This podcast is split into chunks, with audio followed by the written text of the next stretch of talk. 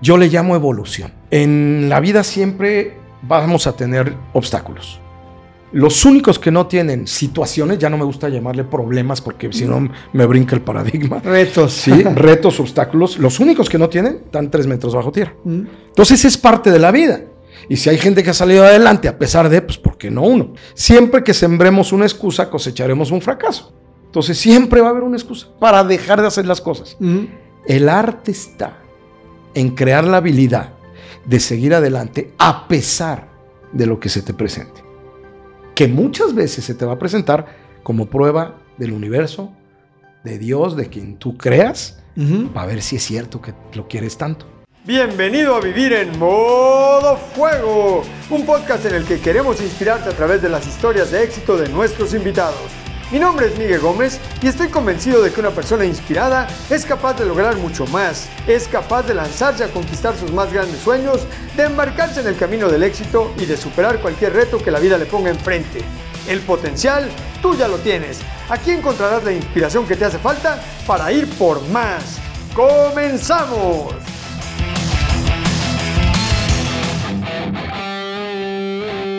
Bienvenidos mis queridos rebeldes a un nuevo episodio de Vivir en Modo Fuego. Qué gusto tenerlos aquí con nosotros de nuevo. Y hoy tenemos un invitadazo de súper lujo, ya sabes, como todas las semanas, puro crack, puro exitoso, pura gente que tiene historias que nos inspiran y nos empoderan y nos invitan a crecer y a lograr más de lo que somos. Mi querido Roberto Magnus tiene 13 años de ser conferencista internacional especialista en liderazgo y tiene más de 20 años de dedicarse a la formación de equipos de alto rendimiento en la industria del network marketing. Mi querido Roberto, contador público de profesión, egresado de la Universidad Autónoma de Querétaro. Bienvenido, hermano. Qué gusto tenerte con nosotros aquí en Vivir en Modo Fuego. Muchas gracias, mi querido Miguel. Un placer. Estoy muy contento de estar aquí contigo en tu programa. Aplausos para mi querido Roberto. mi querido Robert, ¿quién es Roberto Magnus? Un ser humano cualquiera, con una trayectoria de vida de 54 años, nada más. Nada más. Así es. ¿Dónde naciste? Aquí en Querétaro. En Querétaro. Más queretano que los arcos. Y es raro ver un queretano de tu edad. De nuestra edad, más o menos, casi no hay. Así Déjame, te tomo una foto y fírmamela. Sí, déjame un autógrafo porque casi no hay. Yo creo que si de nuestra edad, más o menos, de entre los 45 y los para arriba, de 30, uno, ¿no? Sí, o menos. sí, somos pocos. muy poquitos. Ya los queretanitos, ya nuestros hijos, que sí son. Así es. De los que llegamos a invadirlos y que ahora sí ya nacieron aquí nuestros hijos, pues sí hay muchos queretanitos. Pero queretanos de nuestra edad casi no, casi no hay. Y entonces naciste aquí en Querétaro, ¿en dónde vivías cuando eras chico? Casi todo el tiempo en Lomas de Querétaro, frente a la Plaza de Toros. Ok. Ahí, es una colonia clase media, clase alta, media. clase baja. ¿A qué se dedicaban tus papás? Mi papá es ingeniero, bueno, era, acaba de fallecer el mes de septiembre pasado, gracias. Él fue ingeniero civil, eh, tuvo dos maestrías, una de sistemas de agua potable y alcantarillado y otra de ciencias de la educación. Y trabajó primero en ICA mucho tiempo, así es como llegó aquí a Querétaro, vienen de la Ciudad de México. Y después estuvo 30 años trabajando para la UAC, para la Universidad Autónoma de Querétaro. Ah, ¿Dando clases? Dando clases y en un puesto directivo en rectoría. Era director de planeación y mantenimiento de planta física. O sea, era el encargado de construir todos los edificios de la universidad. Y se jubiló, pero quiso seguir dando clases. Fue un poco cómico el tema ahí porque cuando le dice al director de ingeniería, quiero seguir dando clases, y el director le dijo, no, ¿sabe qué? Tenemos que darle chance a los que vienen atrás. Y dijo mi papá, pero no les voy a cobrar. Eh, ¿A qué hora quiere sus clases? y así se aventó 14 años más dando clases. Gratis. A la, sí, gratis.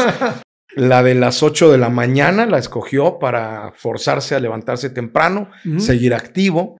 Ese fue su objetivo. ¿Y tu mamá qué se dedicaba? Mi mamá principalmente al hogar, pero también muchos años dio clases de inglés. Ok. Este, en un kinder y también inglés para adultos. ¿Y cuántos hermanos tienes? Somos cuatro hermanos. Yo soy el tercero, somos tres hombres, soy el tercero de ellos. Y luego viene mi hermana que le llevó nueve años. Ah, ya fue el pilón. Sí, fue el pilón. Oye, ¿y mamá que fue empleada? ¿Y papá que fue empleado toda su vida? ¿De dónde te viene lo emprendedor? Esa es una excelente pregunta. Fíjate que yo desde muy chico eh, no me gustó el modelo del empleo porque eh, a mi papá por muchos años no le fue bien, económicamente hablando. Entonces pues, yo le decía, oye papá, eh, ¿me compras esto? Y era mayo, ¿no? Y me decía, este, pídeselo a los reyes. no manches, de, mayo a enero. Oye, papá. Ya, este, ya estaba de moda. Sí, me compras esto otro en tu cumpleaños, faltaban siete meses. Entonces yo me frustraba, ¿no? Y yo no fui bueno para la escuela nunca, nunca me gustó. ¿Nunca sacaste buenas no, calificaciones? No, no, a mí arriba de seis era vanidad. Ya lo importante era pasar. No me interesaban los premios y las medallas y los diplomas, cero. Creo que en todo el tiempo me saqué nomás un diploma por haber entregado todos los libros en la biblioteca. Ok. en la prim- Y no eras bueno para la escuela porque te costaba trabajo, porque eras huevón, no, porque... es- no me gustaba. No me gustaba. No es que me gustaba trabajo, me daba, era huevón, así. Este, el ser huevón, leíste el libro, haz de cuenta, me vino como anillo al dedo. Me gusta mucho tirar la hueva. Sí, este, cuando hay que tirarla, obviamente. Mi papá, para incentivarme de alguna manera, para que le echara ganas, me dijo, acabando la primaria, te voy a llevar a Disneylandia. Yo dije, wow, era segundo de primaria. Cuando me lo dijo, tenía ocho años, pero en mi mente fue, si llego allá y le digo, cómprame esto y me sale con que pídeselo a los reyes, me va a dar el ataque. Y ahí empecé a buscar la forma de vender. ¿Qué? Y empecé a vender yo unos sobrecitos de chilito en polvo que se llamaban brinquitos, Sí, los que conozco, tenía sí. una ranita. Ajá. Ahora se llaman dragoncitos. Ah, ok. Son esos, bueno, de colores. Entonces, mi papá me llevaba al mercado y los compraba eh, en 50 centavos a tostón. Ajá. Eh, los que nos están viendo no saben lo que es eso, tú y yo sí. A tostón, bueno, tú Yo más no, o menos. Más o menos, amigo. 50 centavos. Así le llamaban a la moneda de 50 centavos. Sí vi eran los tostones, pero creo Ah, que a mí no me tocaron. Ok, bueno, yo los compraba a tostón y los vendía a peso. Ujú. Y me llevaba una bolsa entera y la vendía en Ujú. el día. En un día vendía toda la bolsa entera. Mi papá me hizo una bolsita de esas de vinil con su cierre. Él la confeccionó. Siempre fue muy curioso para esas cuestiones. Y este, y ya iba y la vendía. Ahí me llevé mi primer problema profesional. ¿Cuál fue? A los ocho años de edad. A ver, cuéntanos. Estoy vendiendo como loco mis brinquitos. Llega el director un día y digo el nombre, no pasa nada, David Castellanos. A lo mejor ya se murió. Y este me dijo, ya no puedes vender tus brinquitos aquí. Dije, ¿por qué no? Me dijo, porque la tiendita es mía y me estás quitando clientes. Ah, A un niño los- de ocho años de edad. en los brinquitos, o sea, ¿cuánto Sí, solamente eran los brinquitos, ¿no? Pero yo soy terco día madre. Soy. Tauro. Ah, yo chócalas. Yo también. Entonces le dije a mi papá, pasa por mí, por favor, media hora más tarde de la salida Ajá. y pasa por mí afuera de la escuela. En ese tiempo, cero inseguridad.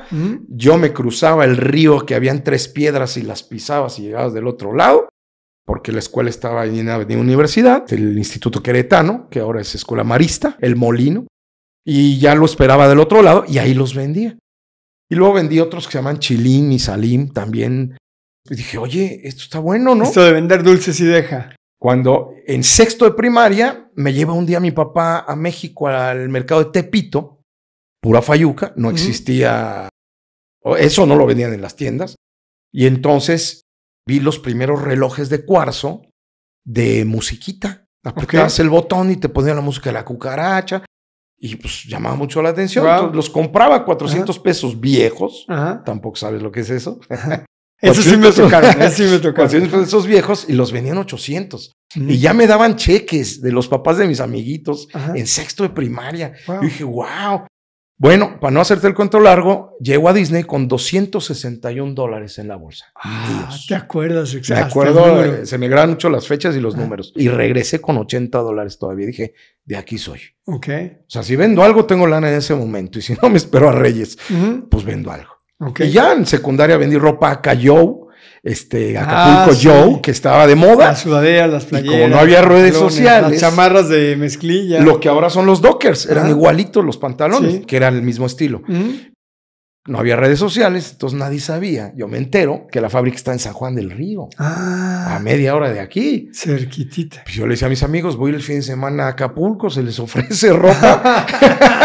y entonces la compraba aquí en San Juan del Río. Digo, a lo mejor no es muy honesto que digamos lo que hacía, pero al Ah. final de cuentas se lo vendía la ropa original y al Mm. precio, perdón, al precio de Acapulco y, Ok. y me llevaba mi lana y, y así. Entonces yo nunca he trabajado para nadie, nunca. Nunca. Nunca. ¿Nunca Siempre he vendido. Ah, una vez nada más, cuando me fui a estudiar inglés a Estados Unidos, Ajá. a los 18 años, trabajé este, en un pollo loco.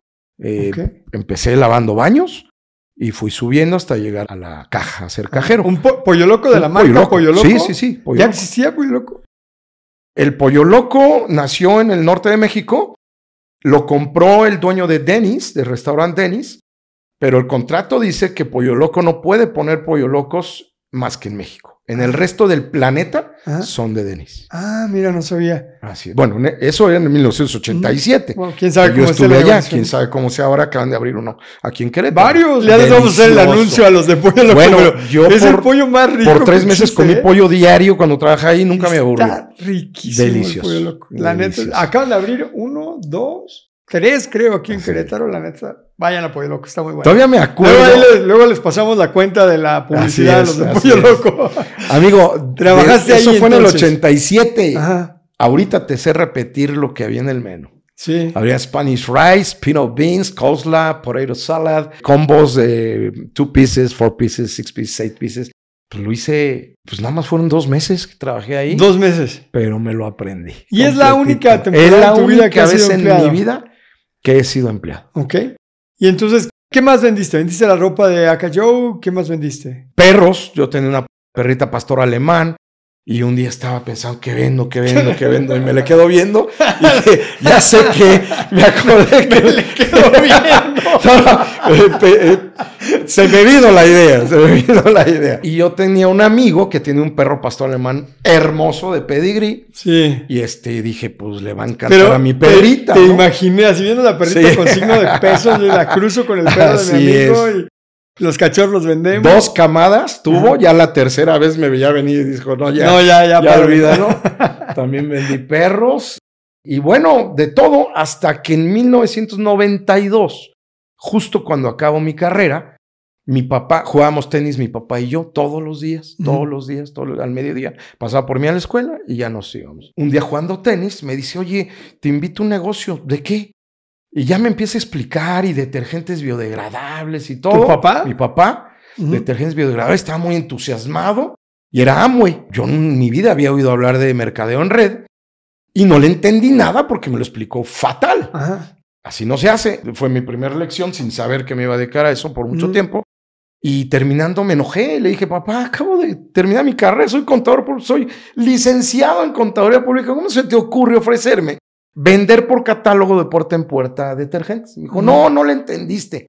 Este, mejor ve a ver una presentación. Así conocí yo el mercado en red. Ok. Me gustó, me llamó la atención una cosa, y fue que yo iba a ganar dinero por lo que otros hicieran. Es lo único que entendí. ¿Y te gustó eso? porque toda mi vida vendí algo y gané, pero si no vendía no ganaba. Claro. Entonces me llamó la atención, dije, a ver, a ver, a ver. Todavía tuve duda. Al final me acerco y le dije al cuate, al que dio la presentación, y le dije, oye, me estás diciendo que voy a ganar por vender, pero también por lo que otros vendan. Y me acuerdo que dijo, no, y dije, chin, No no entendí. entendía eso, No había entendí. entendido eso y me llamó la atención, Ajá. pero no entendí. Ya no quiero. Ajá. Y me dijo, no, mejor aún, porque otro compre. Si no lo vende, esa es su bronca, pero ya te pagué. O sea, se lo puede untar, regalar, comer, tirar, guardar y, de- echar al y- y me excusado. pagas. Sí, nomás de que compre, te pago. Estoy dentro. Entonces, después de eso ya me dediqué solamente a vender. ¿Cuánto redes tiempo estuviste en Amway? En Amway estuve nueve años. Nueve años. Nueve años. ¿Y qué- no, a qué no gané nada. No ganaste nada. No gané nada. Porque, acuérdate, soy terco día madre. Soy Tauro. Ok. Pero tiene un arma de dos filos. Mi terquedad en Amway fue negativa. A mí me decían, Roberto, aquí hay un sistema. Entrega esto con la mano derecha y dice, pues yo quiero entregarlo con la mano izquierda. Ajá. Entonces no seguí el sistema. Y no Hice mi sistema y no jalo. Por eso no me fue bien, pero aprendí mucho cómo no se hace. Te supercapacitaste me en regarla. cómo no se hace. Ajá. Pero dos años después Ajá. me invita un amigo, estaba yo no quebrado, lo que le sigue, Ajá. Fue eh, el año más duro de mi vida, en el año 2001. Ujú. Eh, me divorcié de mi primer matrimonio, duré nomás dos años y medio, no hubo hijos. Pero Ah, no sabía. No, Bien dicen de que- lo que me voy enterando. fíjate. Somos amigos hace rato y no del sabía 98 al 2001. que era tu segundo matrimonio. Así es. Pero bien dicen que cuando las deudas entran por la puerta, el amor sale por la ventana. No es el único motivo, pero empuja, ¿eh? Ajá, el sí, tema sí ayuda económico para que truene la pared. estresa bonito. Hiciste redes de mercado nueve años Sí, y te fue de la chingada. sí. ¿Y de qué vivías? Era soltero. Pero no te habías casado todavía. No, no. Ok. no. ¿Y de soltero y vivías con tus papás? Sí, o- Ah, ok. sí, O sea, sí, esos sí. nueve años que te fue súper mal. Pues sí ganaba, pero para mis chicles. Ajá. O sea, yo vivía en casa de mis papás. ¿Qué edad tenías? Cuando ya, digamos. 20 22 años. O sea, ¿cuándo empezaste en multinivel? A los de los 22 a los 29. Y los 29 me casé. Ok. O sea, llevabas siete años Sí. que no tronabas ni un buñuelo a centones. O sea, súper mal de dinero.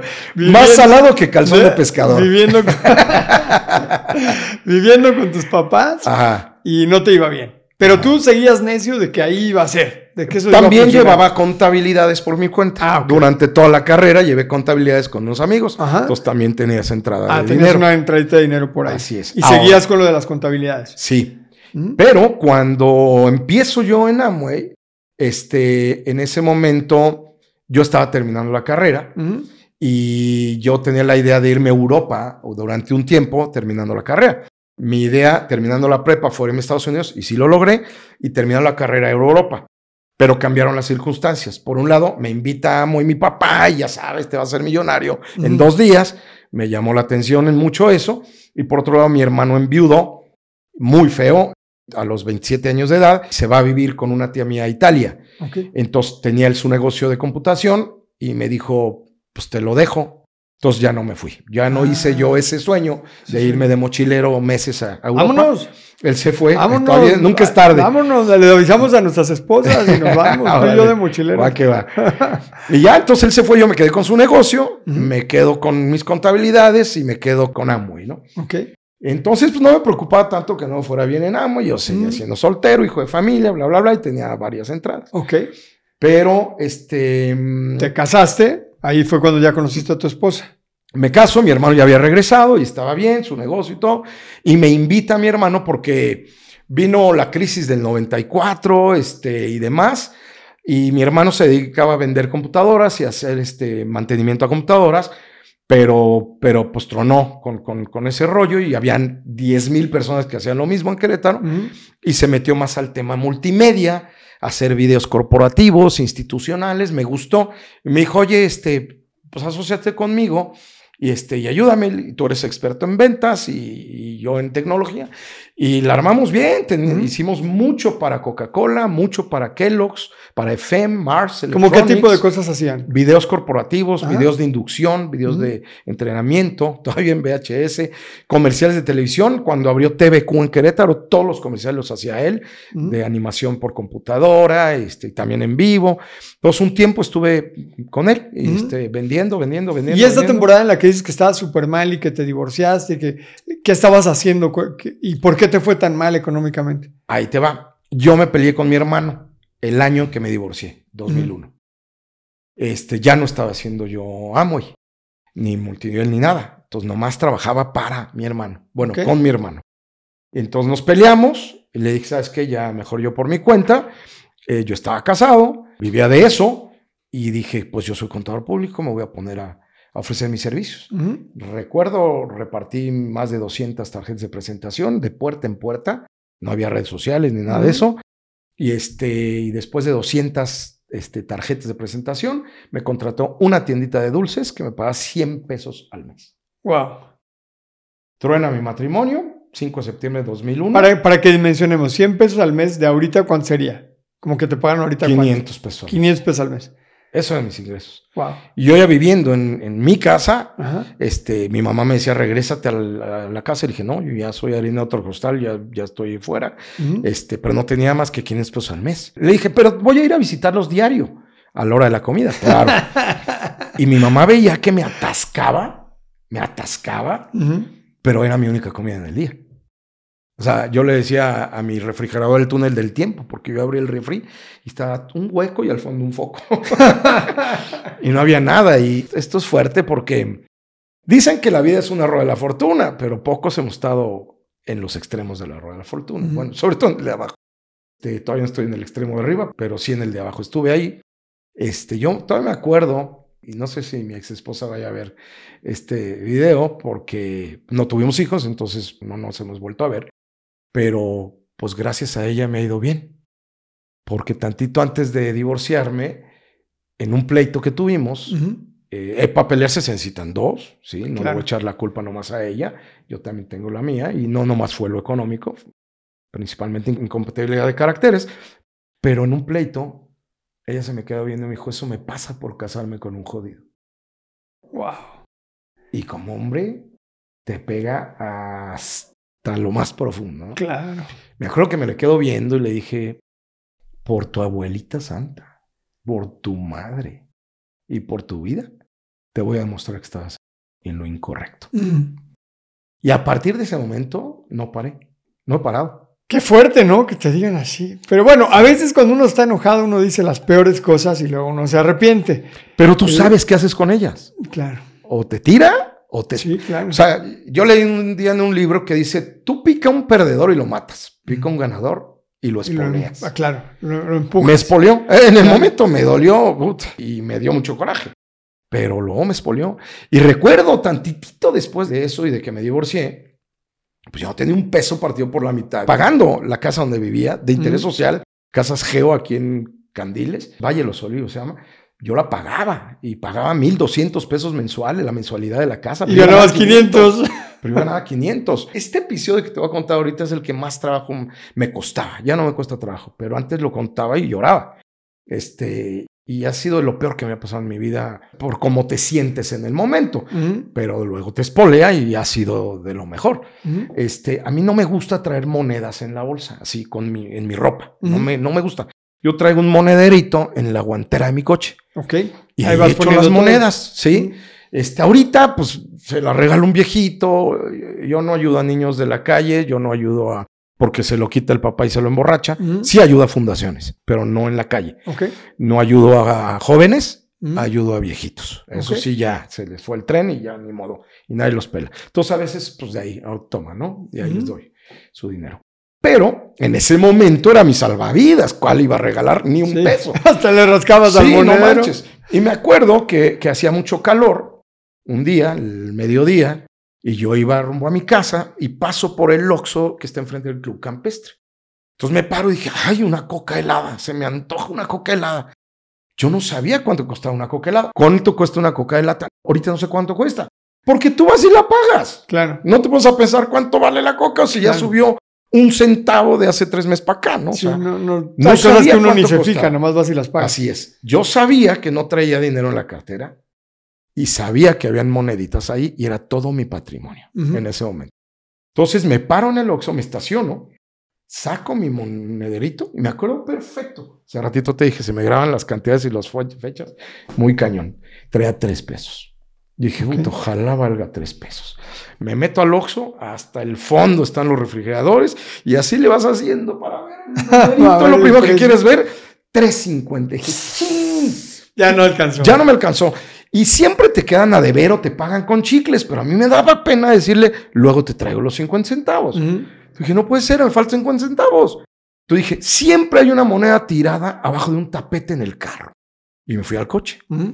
Entonces llego, no, no agarré la coca, llego, empiezo a buscar, empiezo a sudar porque hacía mucho calor y me empiezo a desesperar que no encontraba nada y metía las manos así entre, los, entre el asiento y el respaldo y nada. Y no dije, no puede ser una que me encuentre, sea la denominación que sea, ya me alcanzó. Inconscientemente dije, pues a lo mejor en el estacionamiento hay una tirada. Me salgo al estacionamiento, todos los coches del campestre pasando por ahí, y, este, y yo buscando así en el suelo. Y en ese momento me cae el 20 de lo que estaba haciendo, buscando dinero en la calle. Siento un golpe en el pecho y me meto al carro, al asiento de atrás, y me suelto llorando. dije, no puede ser. que a mis 30 años de edad no tenga para una coca. No y mi patrimonio sea de tres pesos, con carrera universitaria. El carro lo debía, tenía un suru y la casa la debía. Y me solté llorando. Y ahí me prometí a mí mismo, en la vida me vuelve a pasar. Ese año casi me matan en el Seguro Social de un estudio que me hicieron y yo soy alérgico al yodo, les dije que era alérgico, les valió, me lo hicieron, me convulsioné, casi Wow. me muero, los, los demandé, este, nunca le hicieron nada, ni cosquillas Claro. y dije en mi Está vida muy difícil me vuelvo a parar en el Seguro Social. Y hoy pregúntame qué es lo primero que pago al mes. El Tu seguro de gastos médicos mayores. Mayores. Claro. Es lo primerito. Lo primerito. Hubo veces que no tenía para comer, pero estaba pagado el seguro de gastos médicos Claro, mayores. sí es muy importante esa parte. Y ya desde entonces me prometí que no me volvía a pasar y, y no he parado, Miguel. ¿Y qué hiciste? A ver, ¿te acuerdas qué fue lo que hiciste para salir de ese, Ah, de ese problema, de esa situación? hay una frase que me fascina que me enseñó mi papá. Mi papá ha sido mi mejor maestro en la vida.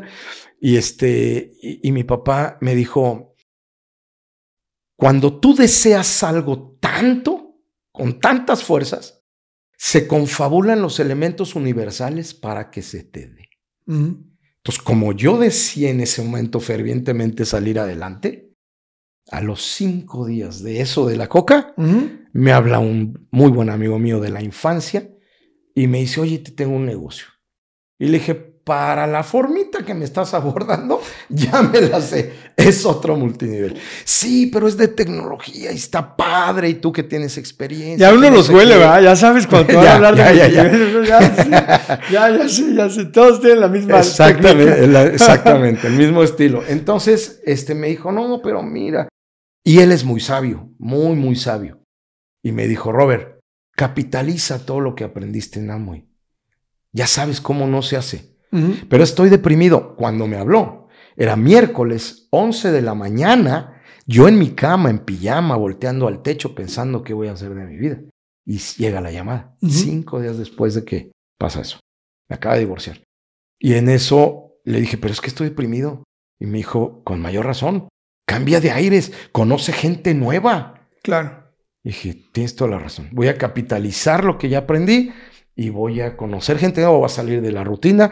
Yo fui a terapia de pareja un año antes de divorciarme, no funcionó, me divorcio y seguí yendo con ella porque pues para pelearse se necesitan dos y Claro. yo tenía algo que corregir en mí. Entonces le dije, ahora atiéndeme, pero ayúdame ya no más a mí, ya es en otro plano. Para mejorar. Ajá, en otro plano. Y me dijo, te veo tan jodido que me va a tomar mucho tiempo Como dos vidas. darte de alta. Me dijo, mucho tiempo. Ujú. A los dos meses me dio de alta. Ah, Me wow. dijo, no sé qué estés haciendo, Ajá. pero síguelo haciendo. Ya estás bien. Le dije, no, no, no, no me quiero ir. Yo, el que no se quiere ir soy yo. Ajá. Me dije, no, ya, ya vete. Tengo mucho trabajo, ya vete, estás bien. Cuando necesites vienes. Y no volví, no volví nunca. Porque el trabajo es terapia. Ujú. Y yo me la partí en esa empresa que terminó siendo una pirámide. Es así, amo y no, Ujú. pero es así. Se llama 2by2.net. Era Nunca, una- nunca la escuché. Era una promesa de crear un mall virtual en el futuro. Ajá. 2001 nos daba miedo meter la tarjeta en internet. Ajá. Apenas empezaba, creo que ni Amazon existía. Entonces, Y acabó siendo un esquema Ponzi. una, una pirámide, meter gente, meter Ajá. gente. No había producto, no había nada. Meter gente, porque en un futuro, ya teniendo la red, ya entraba el internet. Nunca entró. Pero bueno, a lo que voy es que me la partí dos años y medio sin parar un solo día. O sea, recuerdo un 25 de diciembre, 11 de la mañana, estando capacitando en la casa de una persona, porque vinieron sus familiares de San Luis Potosí. Ujú. 25 de diciembre, 11 de la mañana. No paré un solo día en dos años y medio. Una red de más de 15 mil personas. Wow. Cuando en Amway, en nueve años, tuve 180 personas más o menos. Y se Wow. terminó cayendo. O sea, sí es de. La diferencia es abismal. Del cielo a la tierra, porque ya sabía cómo no se hacía. Cuando me invita mi amigo, él no sabía hacer redes. Y le dije, ¿quién está en esto en Querétaro? Y me dijo, nomás ella y yo. Le dije, le entro con una condición. Van a hacer lo que yo les diga, porque ya sé cómo no se hace. Ok. Dijeron, va. Y, Y replicaste el increíble, sistema. Nos fue increíble. Fíjate de lo que estás diciendo, la importancia de que cuando uno quiera triunfar en alguna cosa, voltear a ver quién ya lo hizo bien Sí.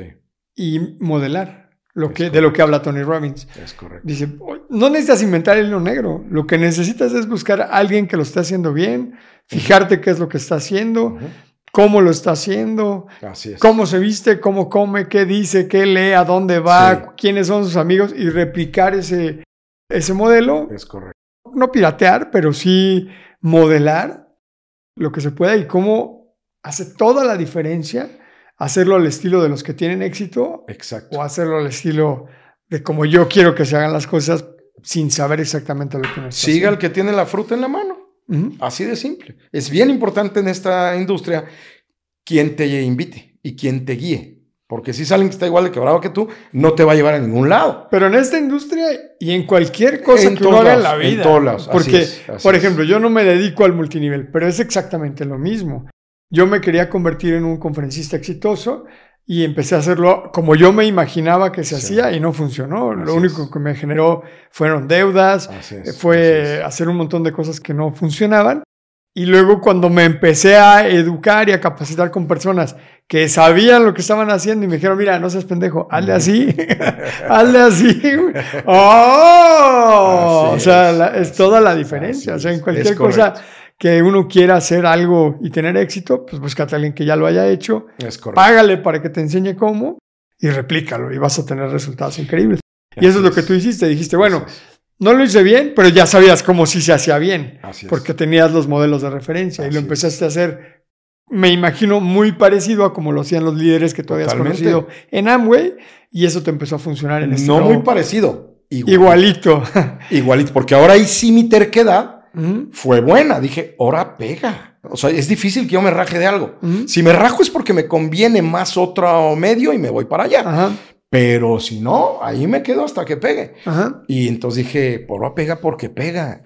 Y eso es bueno para los tauros. claro. Porque también es terquedad, Sí. pero positiva.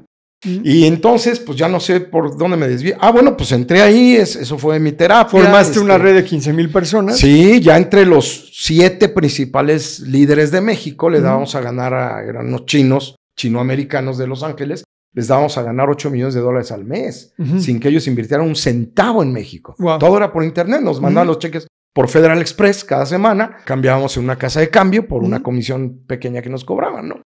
Pero pues tronó porque vimos que no iba para ningún lado, seguía siendo una pirámide y así iba a seguir siendo y nos fuimos de ahí. ¿Y a dónde se fueron? Hicimos una gira para dar la cara a nuestro grupo. Teníamos grupos en todos lados. Dar la cara y decir, pasa esto y nos vamos. Te- nos trataban de sobornar los chinos y no aceptamos. Pero dentro de la gira dijimos, ¿y si ponemos la nuestra? No habían empresas mexicanas más que OmniLife. Era la única. No habían empresas mexicanas. Todas eran extranjeras y la lana se iba para allá.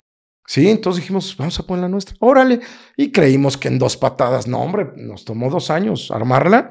Ujú. Yo era el director de ventas de la compañía Ujú. era el que más experiencia tenía. Uno de ellos que tenía mucha experiencia en Procter Gamble, sabía de modelos de negocio, entonces fue el director general y Ujú. así. Y montamos nuestra empresa, se llama Mundo UPA. UPA eran las iniciales de Unidos para Ayudar. Una empresa muy bonita porque vendíamos puro producto mexicano y nuestra socia capitalista era la señora Lolita Ayala, señorona Lolita Ah, Ayala wow. eh, experta en altruismo, y le dijimos, cada peso de venta va a ir una parte para ayuda de venta, aunque no Mm. haya utilidad, Ujú. este, sin llegar a punto de equilibrio desde el día uno y le gustó. Y Mundo Ejecutivo, revista de negocios, también era nuestro socio capitalista. Me fui a vivir a México dos años y medio, yo solo, venía cada ocho días a ver a mi familia. Mi objetivo era crear la red. Pues hice una red de 19.500 personas en seis años. ¿Qué vendían? Eh, vendíamos 70 productos que no servían para nada. La línea que más nos gustaba y ¿Cómo que, no más le gustaba, no, porque era muy convencional, no tenía nada disruptivo, nada Ah, pero extraordinario. sí servían, o sea. no, sí, sí servían, pero Ah. no para un multinivel. Ah, ya. O sea, de entrada, este, le ganábamos dos tantos.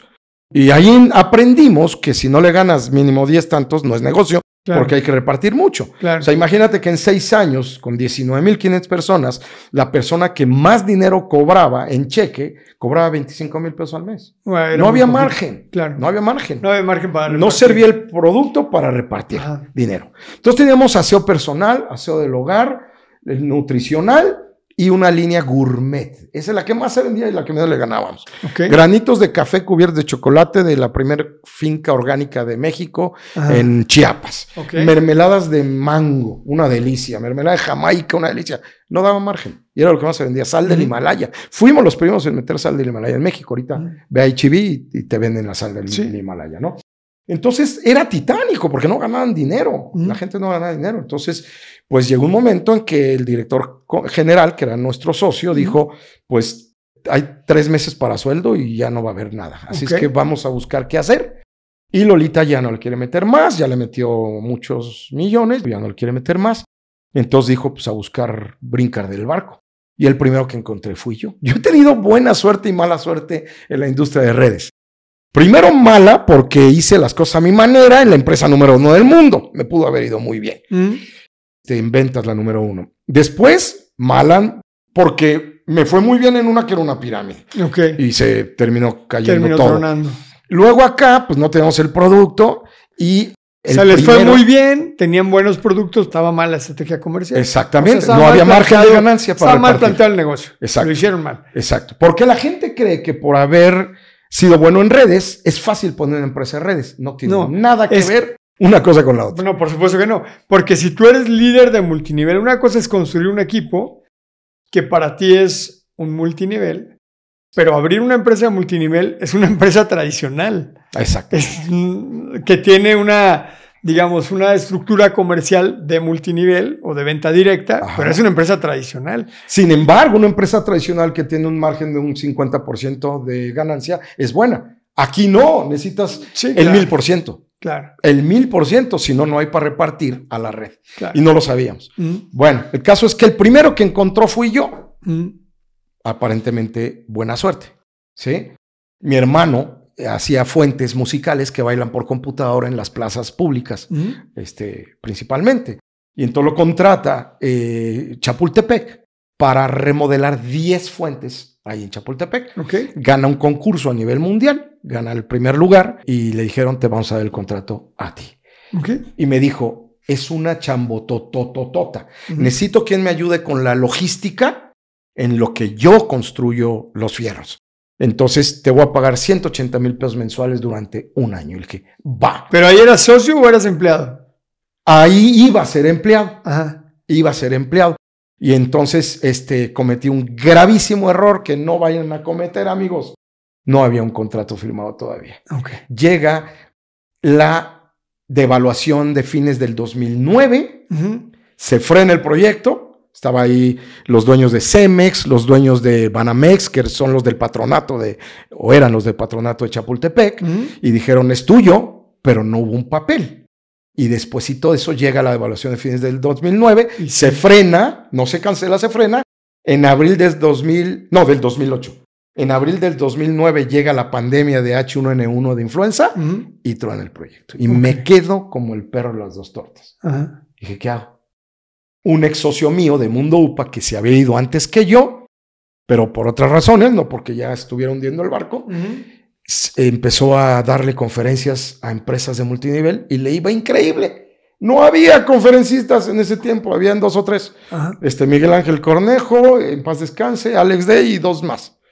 Y ya. Y le iba increíble. Me dijo, aquí hay mucho trabajo y mucha lana. Vente, órale. Y me junta y empecé a dar conferencias. Así empecé, precisamente. Ya sabías hablar en público por la chamba Ya, que habías ya, tenido por que las hacer redes de mercadeo. en las redes de mercadeo. Aunque era la persona más tímida del planeta. ¿En serio? No te puedes imaginar. Mi papá no, no de- me puedo imaginar. de- no paró de hablar ahorita. Ahora ese es mi problema que dicen, ya córtale. Eh, Tú, tú me vas avisando en tiempo. no ¿eh? te preocupes, aquí. Bueno, pero eh, antes no hablaba ni. tiempo. Me decía mi papá, pídele la hora a ese señor, por favor. Pues no había celular, ¿no? Solo- Ajá. No. ¿Por qué no? ¿Por qué no? ¿Pero por qué no? ¿Por qué no? No más le vas a pedir la hora, no te va a hacer nada. No. Así. Me quedé muy frustrado. Yo, por ejemplo, odio el teatro. Mi hijo mayor es actor de obras de teatro. Siempre voy a verlo, pero Ujú. lo odio porque me frustré, me traumaron Ajá. de niño. Me querían poner en las pastorelas siempre, en Ujú. kinder primaria. Y yo no quería, y no quería, y no quería. Entonces me quedó el trauma. Me dicen, Ah. ve con un psicólogo. No, puedo vivir sin eso, no hay bronca. Ah. Amo el cine, pero el Puedo vivir puedo sin vivir teatro. sin teatro. No me interesa quitarme ese trauma, ¿no? Ajá. Este, era el más tímido del mundo, del mundo mundial. Este, y así para acercármele a una mujer a hablarle, mi primera novia fue a fines de prepa, así, o sea, este, tardezón, ¿no? Ujú. El caso es que en las redes de mercado, pues me, me dieron esa habilidad. ¿Qué habilidades son las que aprendiste en- haciendo multinivel? Comunicación principalmente, pero liderazgo me apasiona. Es lo, lo que más me gusta como conferencista y, y es lo que más se requiere en una red de mercadeo. Ok.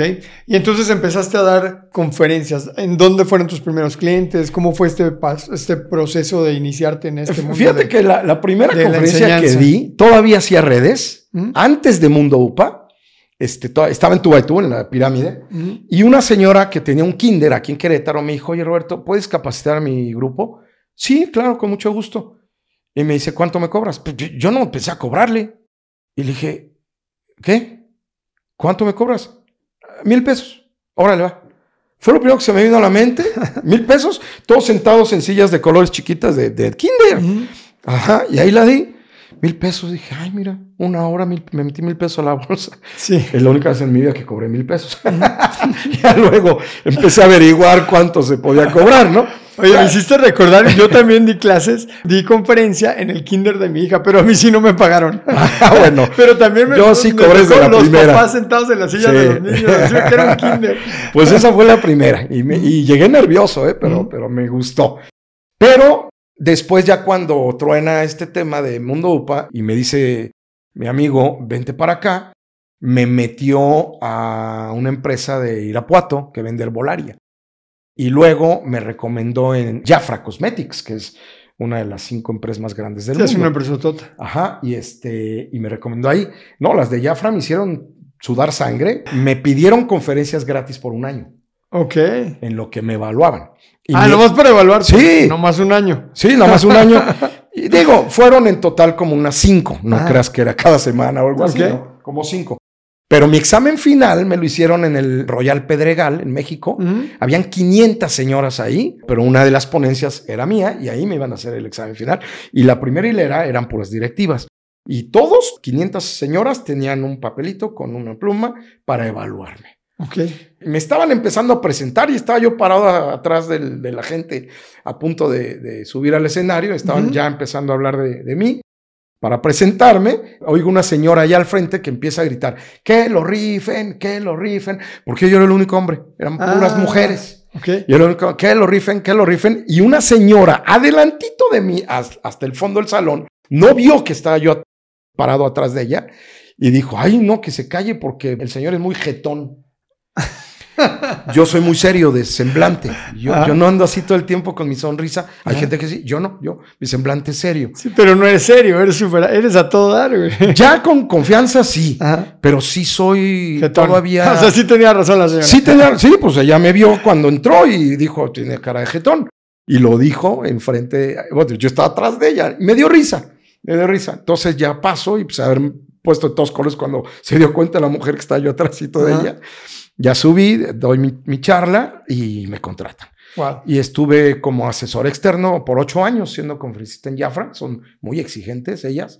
Un amigo mío era socio mío de Mundo UPA, que es buenísimo hablando en público, lo recomendé y no, no pasó. No lo, no lo contrataron. No lo contrataron. Yo fui ocho años conferencista ahí. Y bueno, ¿De qué les hablabas? ¿De liderazgo? ¿De ventas? ¿De qué? ventas, trabajo en equipo, liderazgo, eh, superación personal, miedos. ¿Y más o menos cada cuánto tenías conferencias con ellas? Bueno, al principio era más o menos como cada mes, pero luego les vendí un diplomado. Fui el primer conferencista que logró vender un diplomado porque no les gusta. A las chicas Jafra quieren tener variedad y más que ahorita hay muchísimos.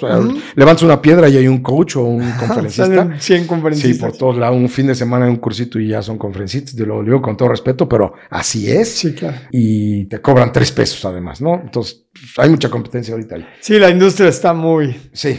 Muy Pero bueno, este, mm, logré venderles un diplomado de un año. A las, para los tres universos que le llaman ellas, las nuevecitas que son animadoras, este, consultoras, luego vienen las ladies, que son ya las en medio, y las Lady Grandmaster ganando millones de pesos al mes. Entonces los vendí y ahí sí era una por semana, por un año. Ok. Una conferencia por semana. Padrísimo. ¿Y tuviste a Jafra? ¿Quiénes más tenías de clientes? En Irapuato, todas las de Irapuato, que hay muchas de herbolaria. Tonic Life fue la primera, Healthy People, Red Natura, este, Life Nutrition, eh, Living Light, Más Natural. Ismerelli, todas las de Irapuato. Este, no nada más multinivel, también he trabajado para GNP, Coca-Cola, Kellogg's, FM, Mars, este, para, híjole, empresas chiquitas de diferentes. No he sacado la cuenta, fíjate. No he sacado la cuenta. Sí, son muchas. ¿Y cuántos años llevas de ser conferencista? 13 años. Sin Trece. embargo, llega Ajá. la pandemia y me toca bailar con la más fea. Me tocó estar tres años antes de la pandemia en un congreso de conferencistas en Miami, cenando con César Lozano Ok. y otros conferencistas. Me acuerdo perfecto que me dijo, ya es como es todo suelto. Me Ujú. dice, qué hueva, Magnus, tú todavía andas dando este, conferencias yendo por todos lados, ya modernízate y darlas en línea. Y dije, no, ni madre, yo nunca voy a hacer eso. A mí me encanta el público y me encanta, eh, aunque tenga que andar viajando, me gusta la gente. Cuando llega la pandemia me acordé de César, que le hubiera hecho caso, Hubiera aprendido. hubiera aprendido. Yo no sabía que existía el Zoom ni siquiera. Yo me quedé en el Skype y medio sabía manejar. ¿no? Entonces dije, híjole, ¿y ahora qué hago, no? Entonces, pues a, a- a- a que me enseñen cómo se usa eso y todo. Y a decirles a mis clientes que tenía en ese momento, vamos a lo que teníamos pensado, planeado, ya tenía varios meses adelante ya planeados para conferencias. Y todos dijeron, vamos a esperarnos. Le dije, no, no, no, vamos a hacerlo en línea, que mira, no, yo creo que esta pandemia durará dos meses. Ajá, Nos esperamos tantito. Ajá, nos esperamos tantito. Pues más de la mitad de los nos esperamos tantito ya no existen. Sí, los que no se esperaron tantito, ahí siguen algunos.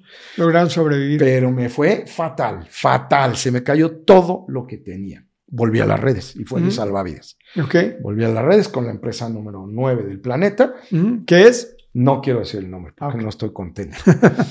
salí de ahí, yo estuve cinco años ahí, salí de ahí este, hace tres meses apenas. ¿Cuánto tiempo estuviste con ellos? Cinco años. Cinco años. Y fue mi salvavidas. De ahí viví toda la pandemia. Y me fue muy bien. Este, éramos- fuimos de los principales líderes de aquí de México. Pero este, salí hace tres meses por varias razones. Un amigo mío, eh, unos días antes de que falleciera mi padre en el mes de septiembre del año pasado, un amigo mío, que es el que me había invitado a mí a esta empresa, estoy a punto de decirle el nombre, este, me habló y me dijo, oye, estoy a punto de lanzar mi, mi empresa. Este, ¿Su pre- empresa de qué? ¿De multinivel de también? multivel con unos socios y vente para acá y yo ya no estaba a gusto acá y le dije, ok, va. Y empezó la empresa apenas hace mes y medio. ¿Cómo se llama? Plenia Global. ¿Y qué venden? Venden 10 suplementos alimenticios, 9 muy convencionales, proteína, colágeno, ya sabes, ¿no? Pero uno, estoy impactado, nunca en mi vida había oído hablar de la epigenética, es lo actual en suplementos alimenticios, lo más sofisticado. ¿Qué es la epigenética? Es un activador a nivel celular, es un regenerador celular.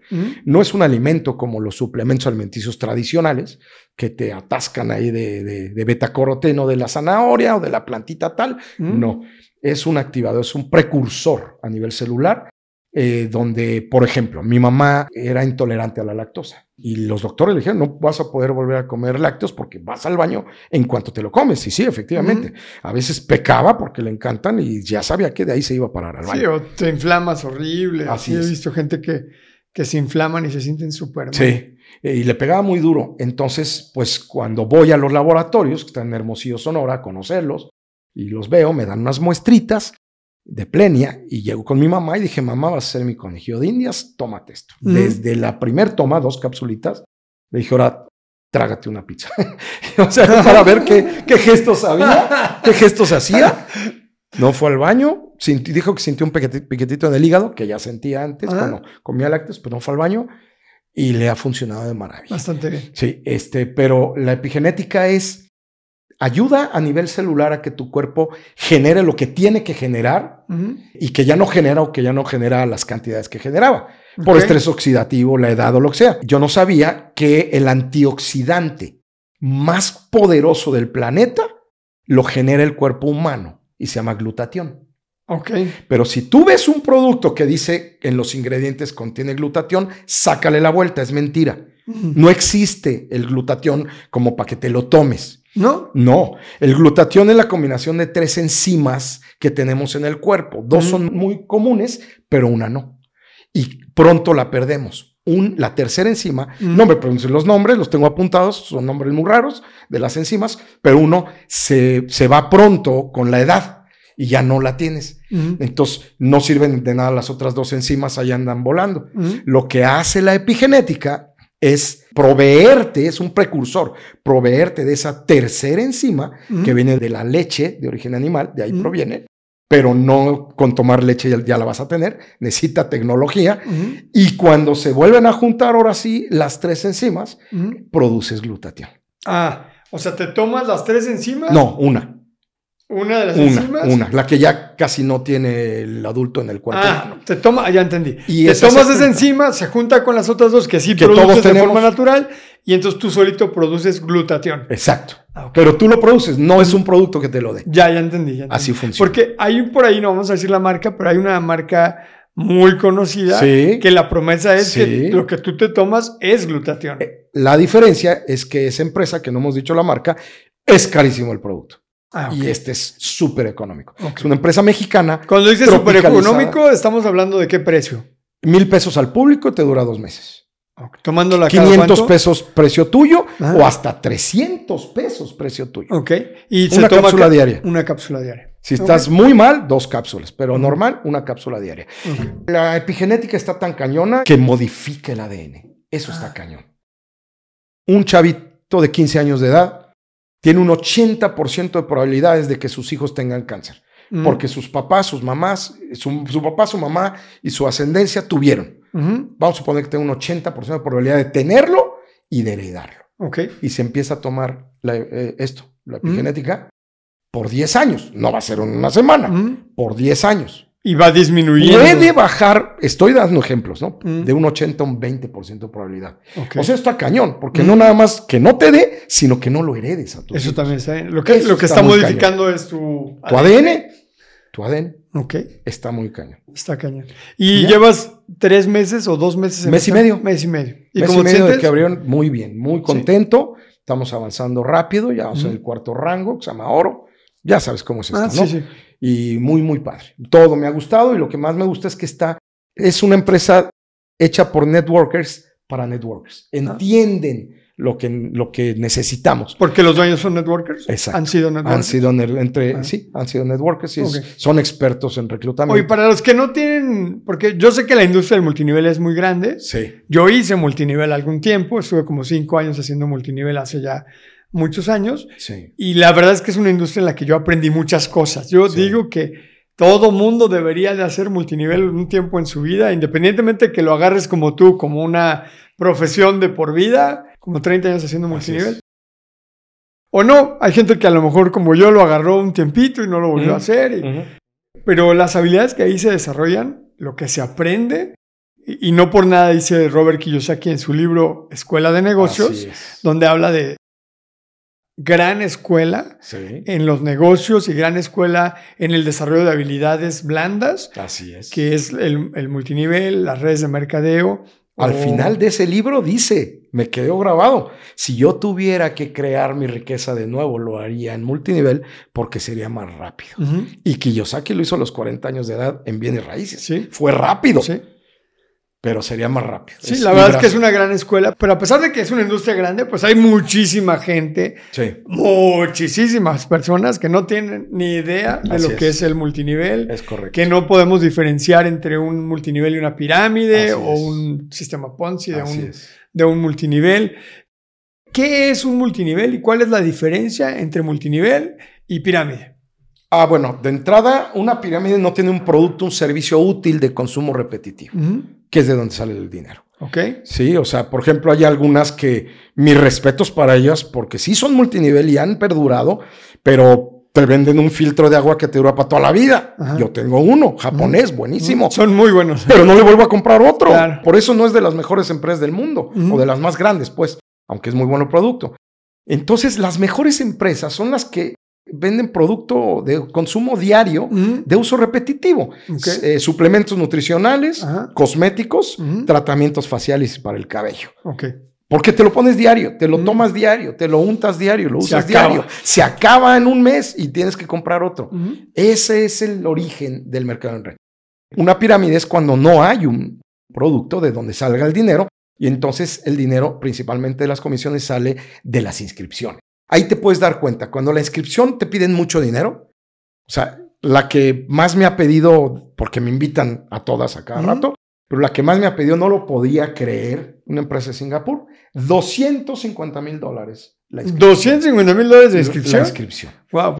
No está al alcance de todo el mundo. Pues no, es la que más me ha pedido. El dinero tiene que salir del consumo. Ganancia residual, que es lo que promete esta industria, tiene que salir del consumo repetitivo. Y luego hay algunas pirámides disfrazadas de multinivel que se jactan de decir, con nosotros no tienes que estar compre y compre cada mes nada. Ah, bueno, pues te estás delatando que es un Ponzi, una pirámide. Mm. Ese es el origen de un multinivel. Ok.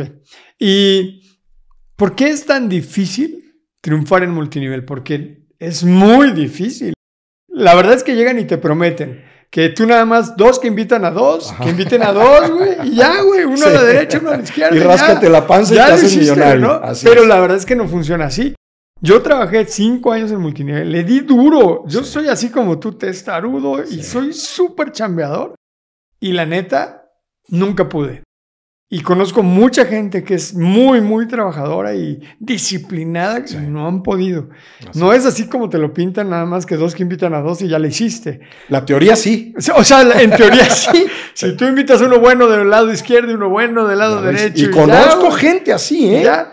Conozco gente que de churro Ajá. puso uno bueno acá, uno allá, que fueron los primeros que invitó y le pegaron. Ajá. O sea, sí hay casos.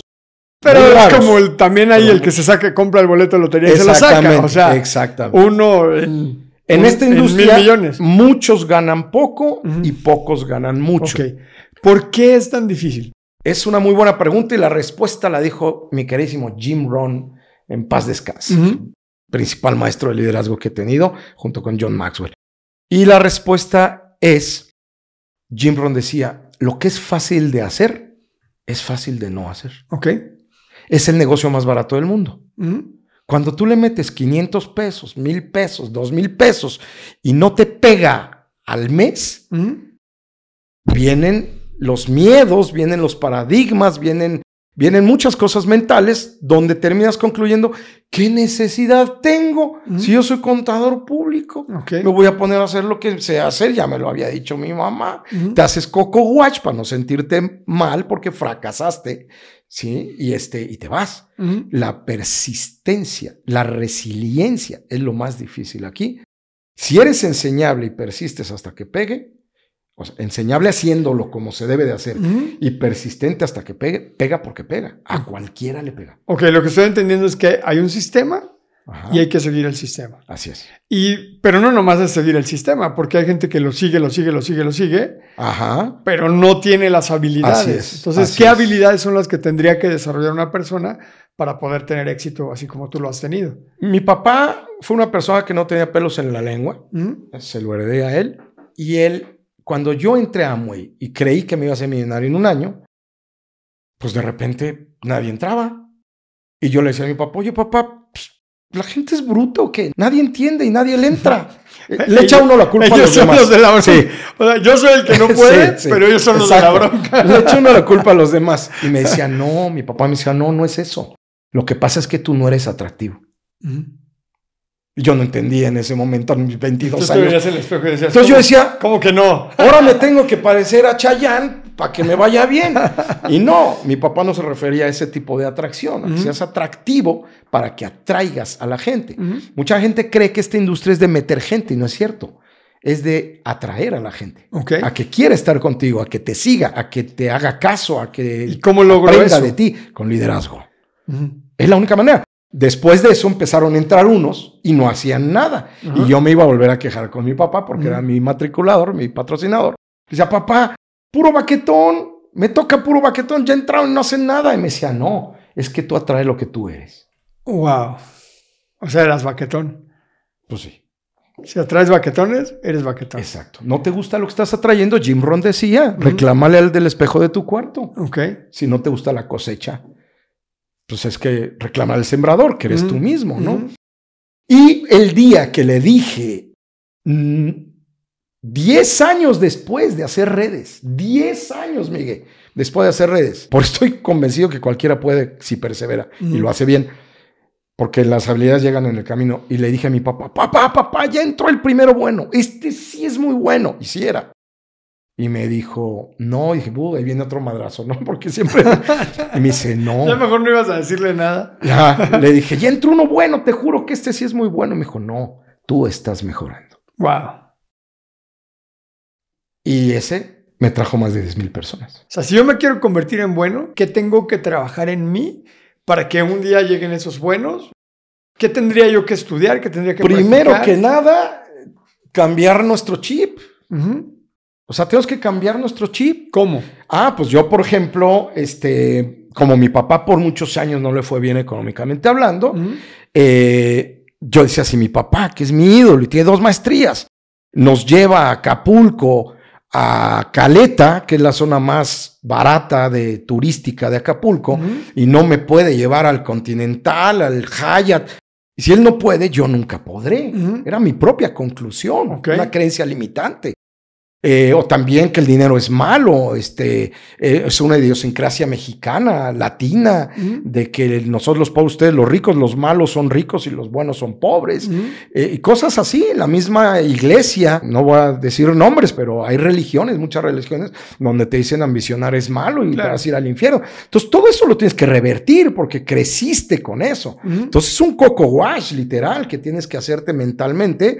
Es como ir metiendo este, información correcta para que vaya sustituyendo la información falsa, errónea. ¿De dónde la obtengo la información? De libros, de cursos, de podcast, como el de ahorita, este, de seminarios, de, audios. ¿Cuánto tiempo pasa para que una persona leyendo y tomando cursos y, y, juntándose con otro tipo de personas ya empiece a percibir que hay un cambio? Esa es una muy buena pregunta y la respuesta es, no puedes comparar el capítulo 1 de alguien con el capítulo 10 de otro. Ok. Pensemos que agarramos a alguien que está bien. Promedio. bien silvestre, como yo estaba antes, ¿no? Bien. Promedio. ni muy traumado, ni con el ego muy alto. Lo agarras así. Promedio. Sin haberse leído libros, sin nada de entrenamiento, con un montón de creencias limitantes. Te lo pongo así, a ver, yo, yo estoy yendo al gimnasio. Sí. Este año me puse el propósito de ponerme fuerte. Sí. Ok, no, no así permamado, no, pero fuerte, estar bien. Que no tenga la panza, a ver si me salen los cuadritos, o sea, que me vea bien.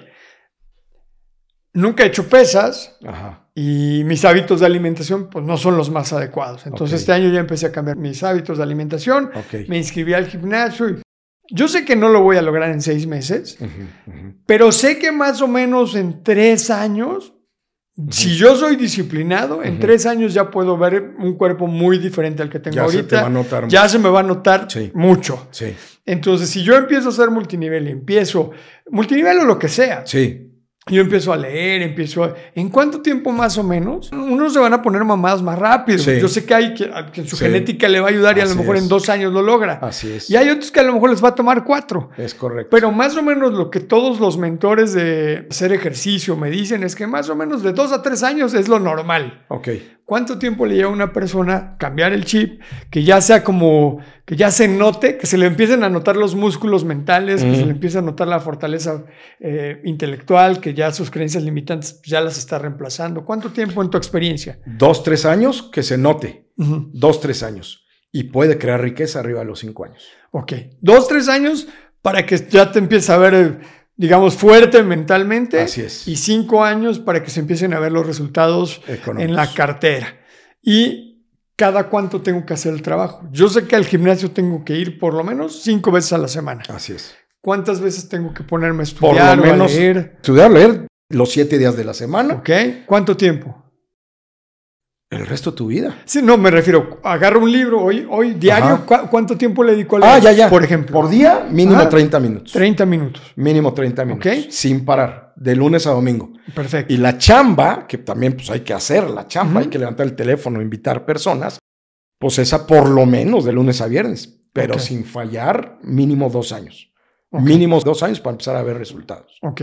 ¿Y qué es el resultado? ¿Cuál es el resultado que tú esperas en una persona que hace ese compromiso? Que dice, yo voy a estudiar, todos los días voy a leer, voy a escuchar conferencias, voy a tomar cursos, voy a trabajar en mí Ujú, y voy a empezar a desarrollar habilidades ujú. y voy a dar un plan diario de negocios. Sí. ¿Qué- Más o menos, ¿qué resultado es el que esperas que tenga una persona promedio?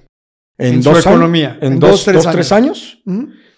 Pues bajita la mano, yo creo que unos 30, 50 mil pesos mensuales, cosa que no gana el 95% de la población de México. Pero aparte estás hablando residual, ¿no? no, en, en general, porque hay diferentes tipos de, de bonos, ¿no? Ok, pero... pero- Promedio. ¿Y de residual cuánto estaría generando? Genera de esos 50 mil pesos, ¿cuánto sería residual? Si en total está generando 50 mil, de residual a lo mejor se está metiendo unos 20 mil pesos. Ok. Dinos tú qué es el residual. Ganancia residual es meter a un cliente, inscribir un cliente y una vez que ese cliente compre el resto de su vida, Ajá. te pagan una comisión, eso es un residual. Ok. Una persona podría tener unos 20 mil pesos de ingreso residual. Es decir, yo este mes Ya sin hacer nada. podría no hacer nada y voy a obtener 20 mil pesos. Así es. Que eso es más del promedio de ingreso El 86% de, la población de los no lo gana. mexicanos. ¿eh? O sea, yo el otro día estaba leyendo un reporte de la Secretaría de Economía que dice que el ingreso promedio de los mexicanos con carrera, o sea, ingreso promedio con Sí, carrera, sí. es de 12 mil pesos. Fíjate. Con carrera. Sí, Claro, hay unas que pagan un poco más, otras que pagan Sí, un poco menos. promedio. Pero estás hablando de gente que, que en promedio, o sea, están Ajá. todos los que tienen carrera, los que tienen 30 años de estar trabajando y los recién graduados. O sea, el promedio de eso, 12 mil. Es correcto. Es súper poquito. Hay gente que hoy tiene 30, 40 años y están ganando menos de 20 mil pesos al mes. Con familia. Con familia y todo. Entonces, tú lo que me estás diciendo es, a través de este mecanismo podrías generar un ingreso residual, es decir, tú te levantas el primero del mes y tú ya sabes que cuentas con 20 mil Así es. más el extra que generes por los resultados de ese mes. No. Que ahí sí le vas a tener que chambear. Claro, y ahí te va, ahí te va algo mejor, que este negocio mucha gente cree que hay que dedicarse a cuerpo y alma para que le pegue, y no es cierto. Este negocio está diseñado para hacerlo part-time, para hacerlo en a tiempo parcial. Sí, como Jim Brown decía, lo que hagas de las 9 de la mañana a las 7 de la tarde, de lunes a viernes, te sirve para vivir. Lo que hagas después de las 7 de la tarde y fin de semana te sirve para moldear tu estilo de vida. Oh, wow. Entonces no tienes que dejar de hacer lo que haces para vivir, Ajá. para hacer esto. Esto es adicional. El problema es que la gente no tiene perseverancia porque no pierde nada. No, Mm. no le costó. Es que es muy barata la Es entrada. muy barata la entrada. Poner un negocio con muy poquito dinero. En cambio, si te endrogaste con Bancomer con un millón de pesos para poner un restaurante y el primer mes no te pegó, no puedes cerrarle porque Bancomer te va a decir, "Ey, acuérdate que me debes un millón de pesos. Claro. Entonces no lo cierras tan fácilmente. No, y andas en chinga porque tiene que funcionar. Exactamente. Y, y no andas en chinga dos horas Exactamente. al día. Andas en chinga Todo el santo todo día. el día, de lunes a, a domingo. Aquí de una a dos horas diarias sin parar, de dos a tres años tienes resultados. Más tu capacitación. Exacto. Más tu capacitación. Ok. ¿Cuáles son las cinco habilidades principales que una persona tendría que desarrollar para tener éxito, no en multinivel, sino en los negocios, desde tu experiencia? La oratoria. La oratoria es indispensable. Habilidades de comunicación oral. Liderazgo. Los líderes más grandes que hemos tenido fueron excelentes oradores.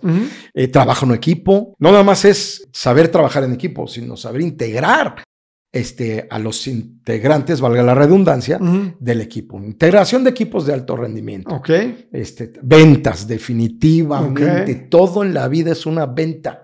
Absolutamente todo. Aunque no haya una transacción económica, pero desde niño le queríamos sacar el permiso a nuestro papá para algo y lo tenías que convencer Claro. de que te dijera. Tienes que sí. vender la idea. Y eso es vender la idea. Cuando los hombres que le ofrecimos matrimonio, le propusimos matrimonio a nuestra esposa, le bajamos el cielo y las estrellas para que dijera que sí, aunque luego ya no le cumplimos lo que le dijimos. Eso suena Pero- más como político que a vendedor. Te estás vendiendo. El político que hace su campaña se está vendiendo. Claro. Cuando vas a una entrevista de trabajo, aunque sea para empleo, estás vendiéndote.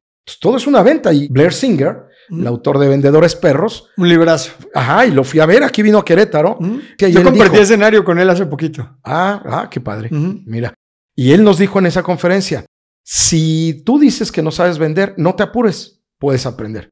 Pero si dices que no quieres, estás perdido, porque vas a hacer una cascarita de nuez en el, en el mar. Claro, Todo es una venta. claro. Si respiras, vendes. Sí. ¿Y cuál sería la quinta habilidad? Eh, ya dije liderazgo, oratoria, trabajo en equipo, ventas. Ventas. Una persona exitosa que conozco me dijo, aplique las tres P's en tu vida. Paciencia, prudencia y perseverancia. Ok. La prudencia y la perseverancia se me dan. La paciencia a veces no. Si eres más desesperado. Sí. Y he matado gente mía, así de... Bueno, matado gente se refiere a que, a que dejaron de trabajar en el negocio, ¿eh? Ajá, por, por, por no haber No sido matado, paciente matado. con su crecimiento. Claro. Por no haber sido paciente con su crecimiento y querer resultados más rápidos, me llegó a pasar muchas veces, este, troné a esa persona. Ajá. ¿Cuáles serían los cinco libros que sí o sí debe leer un emprendedor? Un emprendedor. Bueno, el, para mí el que más me ha servido de todos y para cualquier persona le va a servir porque vivimos en un mundo lleno de gente es el Cómo ganar amigos e influir sobre las personas de Dale Carnegie. Carnegie. Lo he leído seis veces. Es un librazo. Qué buen libro, Te ¿verdad? dediques a lo que te dediques. Es, un- es la Biblia, yo creo que es la Sí. Biblia de las relaciones personales. Sí. Los ejemplos ya están súper viejitos, Al Capone, y te ponen unos ejemplos súper bien. Es que es un libro que se Sí. escribió por ahí de 1920. Así es. Pero así es. los conceptos vigentes, aunque los ejemplos no tanto, pero los conceptos vigentes y Es la correcto. verdad es un libro que ayuda mucho. Y Dale Carnegie nunca escribió ese libro. ¿Cómo? Eh, Dale Carnegie daba clases. Ajá. Y los, cuando murió, los exalumnos dijeron, es que esto es oro molido, no se puede quedar allí. Ah, no lo escribió Le- él. No, Ah, le no pidieron permiso eso. a la esposa de Dale Carnegie para Mm. hacer un libro. Y es un bestseller desde los años 50. Sí. Wow, no sabía, ¿eh? No tenía idea de que no lo había escrito él. Siempre me quedé con la Pero lo sacaron de los apuntes de él. ¿no? de él. Ok. Eh, Ese es uno. Otro me sirvió muchísimo también la actitud mental positiva, un camino hacia el éxito de Napoleón Hill. Ok. Piense y hágase rico. En Napoleón Hill también es, pues, los gurús como Tony ¿Qué, Robbins. qué es lo que más te gusta de Piense y hágase rico? Mucho de lo que me gusta de ese libro fue que mucho de lo que necesitas ya lo sabes. Ajá. Ya lo traes. Ahí te das cuenta. Claro. Ya lo traes. Ahí te das cuenta. Lo busca uno afuera, en el billete de lotería, en la Ah. suerte, Y está en ti. y está en ti. Otro maravilloso, las 21 leyes irrefutables del liderazgo de John Maxwell, junto con las 21 cualidades. Bueno, tiene muchos. No, pero tienes más de esos dos 70 son los- libros de sí. liderazgo. esos dos son los primeritos de cajón. 21 leyes y las 21 cualidades del líder. Porque el 21, ¿quieres tener liderazgo en tu vida? Tienes que aprender qué es liderazgo. Ajá. Las 21 leyes te dice qué es liderazgo.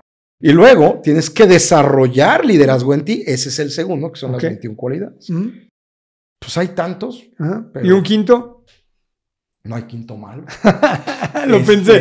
Te estaba diciendo el quinto y, yo estaba- y en mi mente estaba diciendo, no hay quinto malo. Secretos de la mente millonaria. Ah, es un, es un librazo. Secretos de la mente millonaria. Sí. Sí, también. también está está súper padre. Sí. Como el poder de, de eliminar tus creencias limitantes y de, manifestar lo que quieres. Exactamente. Juntarte también con las personas. Y hacer los ejercicios que ven ahí. ¿no? Sí. Para los que nos están viendo y que dicen, ya valí porque no me gusta leer, empieza por uno así de grueso, así de chiquito, maravilloso, que se llama Mi filosofía del triunfo de Michael Jordan. Wow. En un día lo lees. En un día. En una sentada en el baño. Sí, sí, sí. Y padre, o sea, no nomás Ajá. por cortito, está padre. Mi Ese no lo he leído, lo voy a leer. Hoy Es- mismo es lo pido. Así, así, así. Mi filosofía Mi del triunfo. Mi filosofía del triunfo de Michael Jordan. Ok. Hoy lo pido, prometido. Así es. Hoy mismo lo pido. En- supongo que estará en Amazon. En todos lados. Sí, muy bueno. Ok. Y a ver, tengo una ronda de preguntas rápidas para Roberto Venga. Magnus. Lo primero que te venga a la mente. Ronda de preguntas rápidas con Roberto Magnus. Número uno, deporte que más te gusta. Box. Dos, género musical. Pop. Celebridad que te gustaría conocer. Robert De Niro. Tipo de comida que más disfrutas. China. Un momento que cambió tu vida. Crisis económica. Si fueras un color, ¿cuál serías? Verde. ¿Por qué? Vida. ¿Té o café? Café. Lugar del mundo que te gustaría conocer. Dubai. Gusto culposo. Comer de más. y 10. ¿En qué te gusta invertir? En mí. ¿En ti? ¿Qué significa eso? Nunca dejar de crecer como persona. Siempre aprender algo nuevo. Ahora con esto de la epigenética estoy encantado. Estudie, estudie, porque es algo nuevo, es algo interesante. Siempre hay algo nuevo que aprender. Ujú. Y eso me, me apasiona porque, pues, yo creo que es el, como decía Jim Rohn, cuánto crece un árbol, todo lo que puede. ¿Por qué limitarse uno a ya hasta aquí llegué? No, Ujú. te puedes jubilar, pero puedes seguirte preparando. Puedes seguir aprendiendo. Siempre aprender. Siempre Mantenerte en modo estudiante permanentemente. Modo Eso está aprendiz. buenísimo. Hoy hablamos de, de tu parte como networker, ya hablamos de tu parte como empresario, como emprendedor.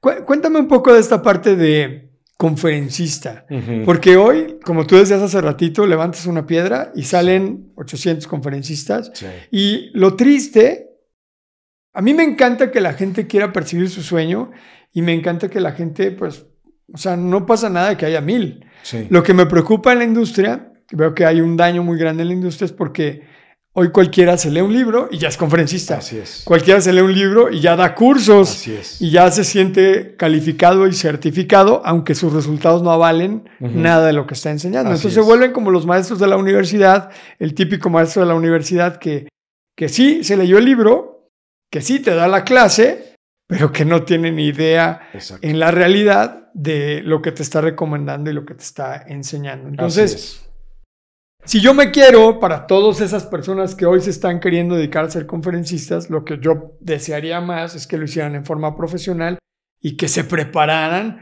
para realmente convertirse en algo que, que sea congruente, que lo que digan pues tenga, esté alineado con lo que piensan y con lo que hacen Y sustentado. y sustentado ¿no? en resultados.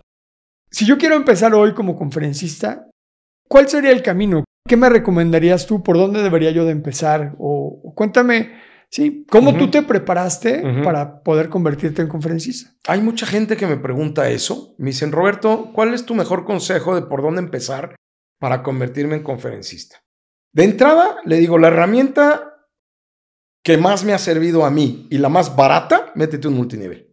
Aunque te vaya mal, vas a aprender muchas cosas. Es una gran escuela, Es una gran escuela. definitivamente. Esa es una. Segunda, tienes que tener las credenciales. A ver, déjame nada más te digo Sí. algo sobre lo que acabas de decir. Además de que es una gran escuela, es un lugar donde puedes echar a perder Y no pasa nada. y no pasa nada. Exactamente. Estás en un ambiente muy protegido Sí. donde todo mundo va a pasar y todo mundo va a echar a perder. Así y es. No importa lo que hagas, todo el mundo te aplaude. Si te Así tiras un pedo, te lo aplauden.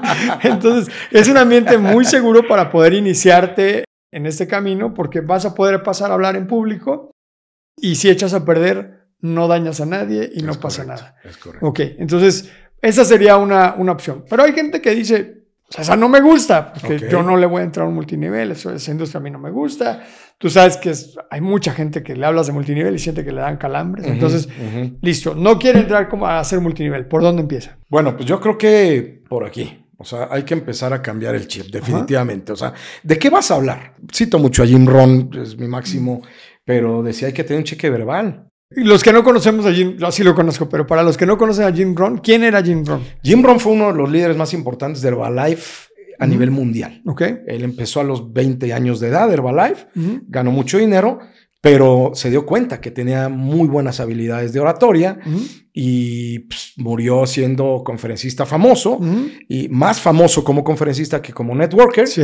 y que escribió 40 libros, una Sí. barbaridad así, ¿no? Ah, fue el gurú de Tony Robbins. Fue el mentor de Tony Robbins, el mentor de Darren Hardy, fue el mentor de, de los más grandes que hay ahor- ahorita que se dedican a, la- a mentorear y a dar coaching, pues fue su maestro y, y es considerado como uno de los filósofos de negocios más importantes de las épocas más recientes.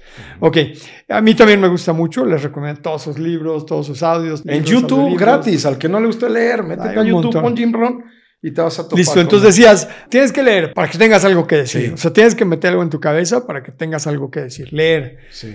¿Qué más? Yo me pongo a leer y luego ¿Qué más tendría yo que hacer? Aplicarlo, ¿Mm? obviamente, en lo que quieran. Puede ser mercado en red, puede ser en tu negocio tradicional, en tu empleo, en tu familia. ¿Mm? Eh, tienes que poner en práctica lo que estás aprendiendo. Ser ejemplo, ser producto del producto. Ok. ¿no? Depende de qué quieres hablar. O sea, hay Ujú. conferencistas de todo tipo, no nada más inspiracional o motivacional, ¿no? ¿Mm? Eh, pero para que te contraten, pues sí necesitas tener credenciales. Hay gente que me ha dicho, no, pues yo sé hablar y me voy a poner a promoverme. Y le digo, ¿y- ¿y qué vas a mostrar? De mira, yo fui director comercial de esta empresa de multinivel y uno de los dueños. Yo fui este conferencista para esta empresa que vende 4 mil millones de dólares al año. ¿Qué vas a ofrecer como respaldo para que te contraten? ¿Y cómo Tienes empiezo? Porque ahí hay un problema y creo que es parte de lo que se ha generado ahorita de, de tantos conferencistas que hay. Porque es como cuando yo salgo de la universidad y quiero buscar un empleo. De director para arriba. no, no, de lo que sea, y te piden experiencia. Exacto. Y exacto. cabrón, pero acabo de, o sea, Así es. pero acabo de salir de la escuela. O sea, tú me dices, pon algo aquí para que tengas algo que decir, yo tenga por qué te contrato. Así es. Pero es lo mismo, o sea, pues es que si no me contratas, ¿cómo voy a agarrar la experiencia y cómo voy a tener los resultados? Entonces, Te van a contratar, pero te van a pagar con experiencia, con conocimiento, no con dinero. ok.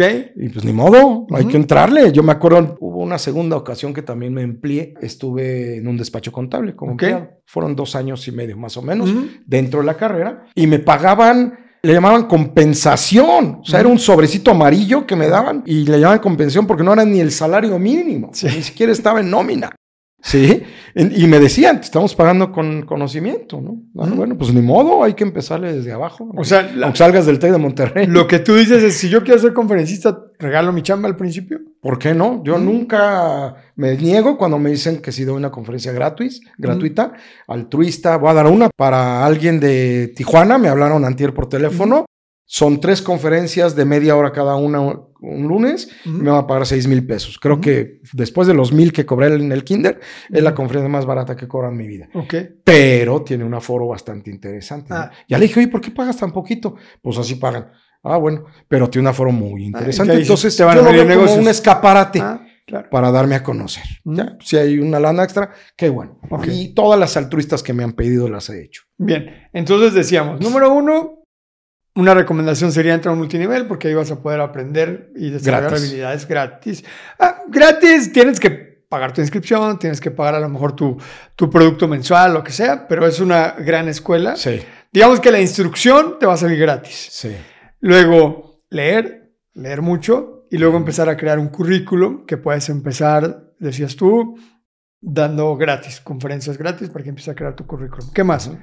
Sí, aunque cobres poco en el área en la que te quieres especializar para después dar conferencias. ¿Qué más tendríamos que hacer para convertirnos así en rockstars, así como tú? No rendirte. Redes sociales, definitivamente, es el arma más poderosa del mundo y por hoy en todos los ámbitos. Conocer cómo manejar las redes sociales, tomar cursos de cómo explotar las redes sociales. Sí. O si tienes la lana, pues págale a alguien que es experto para que las maneje por ti. Lo que yo veo es que cada vez es más importante para que te contraten como conferencista el número de seguidores que tienes. ¿Cómo no? Y veo a muchos conferencistas pariendo chayotes porque no, aunque son muy buenos hablando, Sí. no le han dedicado el tiempo, no se han puesto a estudiar, no han fortalecido sus redes Así sociales. es. Y hoy la neta es que las empresas lo primero que van a ir a buscar es saber cuántos seguidores tienes. Así es. A lo mejor no eres un muy buen orador, podrías tener muchos seguidores y ser muy mal orador, Así es. Pero es lo primero que van a ir a buscar. La mayoría de las, de Es las correcto. empresas que te quieran contratar van a ir a buscar a ver qué tal estás en redes sociales. Así es, ¿verdad? Hace 10 años que yo empecé, eso no era importante. Hoy sí se vuelve un tema relevante el que Sí, tengas es muy importante. Sin embargo, déjame decirte algo que a mí me. Yo ahorita te iba a decir que otra de las cosas que tienes que tener en cuenta de lo que tú vas a hablar sea útil para alguien. Pero con todo respeto para muchos influencers, no todos, pero para muchos influencers, tú ves sus TikToks, dices, madre mía, y tienen millones. Entonces ya no es regla. Bueno, no, me refiero que a los que son conferencistas. O sea, hay TikTokers que tienen 15 millones de seguidores y nunca los vas a contratar para que sean conferencistas de tu empresa. Ah, bueno, sí. No, o sea, sí, sí, sí. Pero si yo voy a contratar a un conferencista que sé que se dedica a eso, lo primero que van a ir a revisar es cómo estás en tus redes sociales. Ahora, te voy a decir cuál es la número uno. Han llegado a decirme abiertamente. ¿Y por qué te tendré que contratar a ti? ¿Por, qué, ¿Por qué a ti? ¿Por qué te tengo que contratar a ti? ¿Cómo le hago para saber que realmente eres la persona que necesito? Le digo, ve mis videos, ve mis conferencias. O sea, yo puedo traer, como dices, puede ser todo el currículum del mundo y aburro en el escenario. Claro. Yo te voy a decir algo. Yo no tengo muchas certificaciones, es más, tengo dos. Una como conferencista y una como coach. Pero tengo una carrera desde los ocho años de edad. Mejor veme en el escenario. Claro. Ve un video donde di alguna conferencia. Y eso yo creo que te va a dar la respuesta de si te conviene contratarme a mí o no. Eso está bueno. Entonces, la recomendación sería, ve creando tu portafolio, así como le hacen los diseñadores gráficos que tienen su book, ¿no? Exacto. Y tienen su portafolio de todas las cosas que han ido creando a lo largo de su vida. Es pues tú puedes tener tu portafolio, tu galería de conferencias, de pequeños cachitos o de conferencias completas que puedes compartir con los clientes o las personas que podrían contratar. En tus canales de YouTube, en tus canales de redes sociales, que los vean ahí. Claro. Para mí, pues ver lo que sabe hacer vale más que mil cosas, ¿no? Oye, ¿qué es lo más locochón que te ha pasado siendo como conferencista? Híjole, muchas, muchas, muchas anécdotas. Imagínate, ya me recorrí toda la República Mexicana, los 32 estados, gran parte de Estados Unidos, Centroamérica y por Zoom, Europa, este, con conferencias. Entonces me ha pasado de todo, me ha pasado de todo. Te platiqué cuando me accidenté en el 2011. Esa está buenísima, cuéntanos esa, porque está, hijo. En el 2011 fui a Los Cabos. El libro que acabo de recomendarles de mi filosofía del triunfo lo leí en el vuelo de México a Los Cabos. Okay. Y yo tenía una gira con un cliente para dar conferencia en Los Cabos, La Paz, Los Mochis y Culiacán. Y me regresaba. Entonces llego a Los Cabos y en el vuelo leí el libro porque es cortito. El vuelo duró tres horas y me lo eché. Ese libro me hizo tomar ciertas decisiones en mi vida fuertes, ahí en el avión. Estaba yo extasiado de lo que provocó en mí el libro. Puede que tú lo leas y digas, pues, se me hizo más o menos, pero era el momento. A ti te agarró en ese momento. Me hizo un clic tremendo, ¿no? Y yo sé que esa prueba me la mandó la vida. Eh, cuando llego a Los Cabos, voy a resumirlo porque me han contratado para dar completa la conferencia de lo que te pasó. De lo que me pasó a detalle. Eh, llego yo eh, al mediodía, el día anterior de una primera junta que iba a tener con el equipo de trabajo de Fuerza de Ventas de Los Cabos y al día siguiente ya venía la primera conferencia. Entonces eh, me voy a la playa y ahí estaba un chavito buenísimo en ventas, como de 8 años de edad, que me vendió un paseíto en lancha porque yo no sabía que para poder ver de frente el famoso arco de los cabos, tienes que estar en una lancha. Desde la playa lo ves de lado. Sí. El lomo. Sí, tienes que ir en una Tienes que ir en una lancha y ahí todo el mundo se toma la selfie, ¿no? Ok, entonces me subo y en la lancha habían dos parejas, dos parejitas jóvenes, una parejita canadiense y una parejita americana. Y yo, nadie sabía que yo estaba ahí. Sabían que estaba en los cabos, pero no en la lancha. Entonces, una de las chavas estaba panicada. Le decía, dile que no se acerque, dile al de la lancha que no se acerque. Porque hay dos playas, la de los enamorados y la de los divorciados, y en medio está el arco. Entonces, la de los divorciados, el oleaje es muy fuerte, muy peligroso. Bueno, las focas están de este lado, no son brutas. Debería haber sido foca. Este, no son brutas, están de este lado. Entonces, era la última lancha. Y dijo el lanchero, los voy a dejar en la playa de los enamorados y vengo por ustedes en 45 minutos y es la última lancha ya para llevarlos a tierra. No es que sea una isla, pero caminando no, no es fácil llegar. Y entonces dijo, no se vayan a la playa de los divorciados, está muy peligrosa. Yo soy Tauro. me bajo a la playa de los enamorados. Como la el oleaje ahí leve. A mí me encanta el mar y más el oleaje grande. Le tengo mucho respeto y más ahora. Y me voy a caminando hacia la de los divorciados, donde casi no había gente. Sí había, pero casi no. Y unos letreros de aquí al suelo, de una calavera negra, y decía peligro, no nadar. Y dije, yo no voy a nadar. Me voy para allá, veo el oleaje impresionante, olas de tres metros, preciosa. Aquí enfrente de ti las olas, ahí está lo peligroso. La playa está así. Ah. Entonces la resaca te mete al mar. Eso es lo peligroso de esa playa. Okay. Entonces, las olas las puedes ver ahí enfrentito porque no alcanzan a llegarte. Está así la playa. Ok. Ahí estoy yo viendo la playa, las olas muy contento. Aquí está la playa de los enamorados. Volteo para allá y había una montaña de piedras. Y dije, pues de allá se ha de ver bien bonito. Me voy para allá, ya lejos de donde estaba la gente. Me subo a las piedras. Yo dije, no van a dar, pero no pensé, ¿y si te caes, güey? Me subo a las piedras y entonces chocaban las olas y me salpicaba y estaba calientita el agua. Bien rico. Uy, a todo dar. Bien rico. Yo estaba feliz ahí. Y haciendo planes en mi mente, lo que había decidido en el avión y el libro y todo.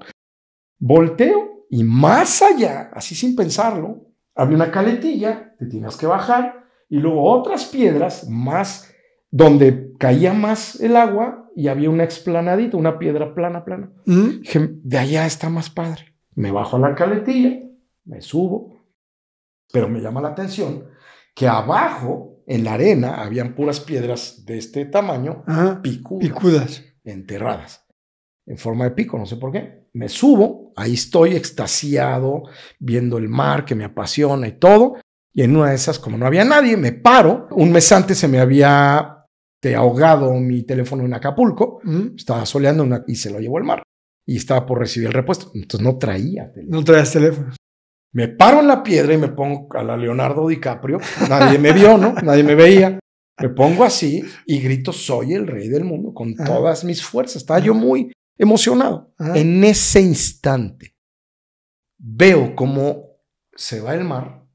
No por en su totalidad, ves un hueco y una masa verde que viene hacia ti. Es la cosa más espantosa que he visto en mi vida. Estaba ya a seis metros de altura.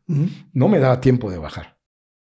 Entonces, que entre que me sentaba y no me sentaba, no me dio tiempo de nada, choca la ola y solo con lo que salpicó me tira de sentón en la misma piedra plana donde estaba. Sigo lastimado el coxis desde entonces, y eso fue en el 2011, 5 de septiembre del 2011. Y entonces caigo, pego un grito horrible, me dolió y me quedo acostado en la piedra y viene otra ola porque vienen de seguidillas. Cuando llega una ola alta, vienen varias.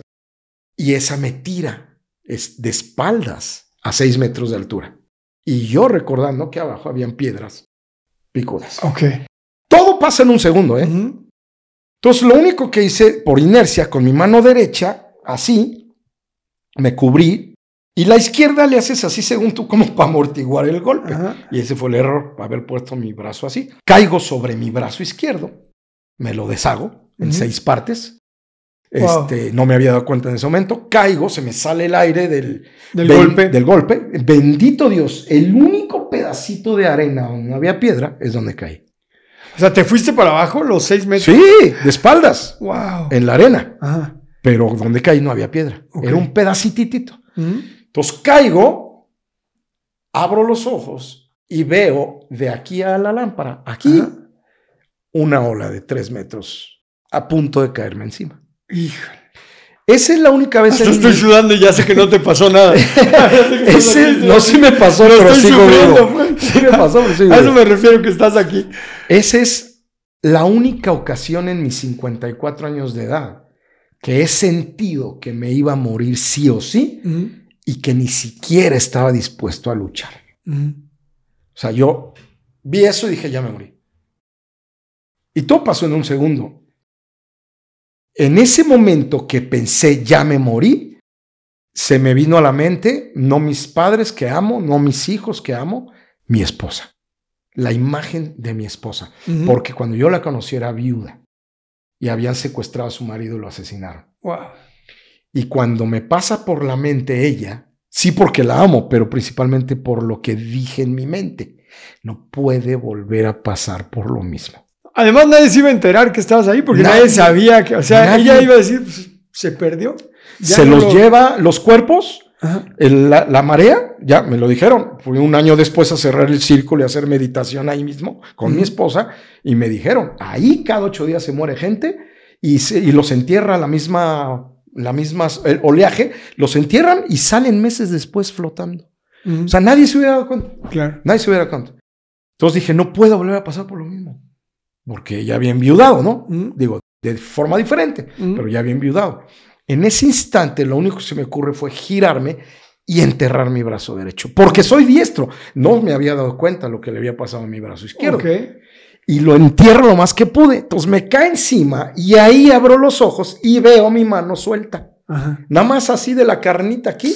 Aquí se me salían los huesos y la mano se me hacía así con el, con el agua. Ahí, ahí es donde me di ¿Te das cuenta. cuenta que te estoy viendo?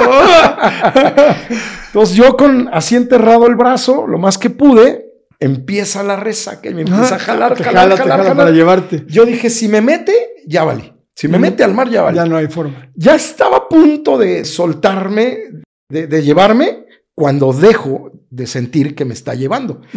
Me paro para tratar de correr, llega otra ola y me avienta, pero me saca. Ah, ya. Tanto para el otro lado. Sí, pero yo estaba en una caletilla, Ajá. en medio de un chorro de piedras enormes, resbalosas, y nada más con un brazo vivo. No podía salir de ahí. Y empecé a entrar en shock. Trataba de subir y me resbalaba y me caía. Trataba de subir, me resbalaba y me caía. La caletilla de este tamaño. Y dije, ¿qué hago? Si me quedo aquí, de aquí a mañana, esto me va a doler horrible. Estaba en ángulo de 90 grados, atorada Ujú. mi mano, así, en ángulo de 90 grados. Este, sangre, ya sabrás, huesos. Y este, dije, me va a doler horrible al rato. En ese momento no me dolía. Me va a doler horrible, va a subir la marea, no puedo. Me meto a nadar y le doy la vuelta, me voy a ahogar. Entonces dije, tengo que trepar estas piedras. Ya lo había Ujú. intentado y lo hice, me raspé todo y todo. Llegué del otro lado, corrí como 500 metros, donde estaban los salvavidas. Y el salvavidas de ver mi mano se espantó. Dijo, ¿qué le pasó? Y no, pues allá me tiró. En eso llamó por walkie-talkie a la ambulancia y me desvanecí. O sea, dije, ya me salvé, ¿no? Me lleva la lancha, yo entre el coxis y el brazo, la lancha así, horrible, Va, va, va, horrible. va. Llego me- a la playa, que en camilla me van a subir a la ambulancia y los gringos borrachísimos, hey, too much drink, too much tequila. Pensaban que andabas. Pensaban que estaba borracho. y este, me suben a la ambulancia, me dice, ¿dónde lo llevo? Ahí me enteré que Los Cabos es lo más caro de México. Creía que era Cancún y no, es Los Cabos. y le dije, préstame tu teléfono tantito nomás para asegurarme que mi esposa haya pagado el seguro de gastos médicos mayores. Ajá. Porque ella se encargaba de, de los pagos, ¿no? Entonces le hablo en la ambulancia y le dije, hola amor, oye, una pregunta, pero yo fingiendo que no pasa nada. Una pregunta, ¿ya eh, estamos al corriente del seguro de gastos médicos? Sí. Ah, ok, perfecto. Oye, te hablo el ratito. Sale. Entonces le dije, llévame al mejor hospital que haya. ¿sí? Este, para que me opere el mejor. La importancia de tener seguro de gastos médicos. O mayores. dinero, o dinero. Entonces llego yo a la Merimed, que es lo mejor que hay ahí, y este, iba entrando la camilla e iba saliendo un médico de 30 años de edad. Me ve, para la camilla, ve mi mano, me dice, ¿trae seguro? Sí. Este, y dice, lo más seguro es que no cubra mis honorarios. Pero me voy a bajar. No lo conocía. Y te voy a operar yo. Yo ya me iba, me dijo. Te voy a operar yo porque modestia aparte soy el mejor. Y si no te opero yo, nunca vas a volver a mover tu brazo. Ujú. Dije, "Ah, muchas gracias. Opéreme bien, pero apúrele porque tengo una junta. Dijo, ¿qué estás loco? Tengo que dar una conferencia. Y me dijo, ¿ya te viste el brazo? Le dije, pero me acaban de dar una segunda oportunidad de vivir. Y no voy a parar. No por seis huesos rotos voy a parar. Tengo que dar una conferencia. Me operan, me ponen aquí, ves unas crucecitas aquí. Ujú. Me- aquí me Ahí no se salían unos, alcanza a ver en la cámara, pero sí, Me- yo lo vi hace ratito. y sí. me salían unos clavos hasta acá, dos, otro, otros dos aquí, aquí se ven, también hasta acá, y aquí entraba un alambre y salía por acá, y este me estaba oprimiendo un nervio, y duele horrible.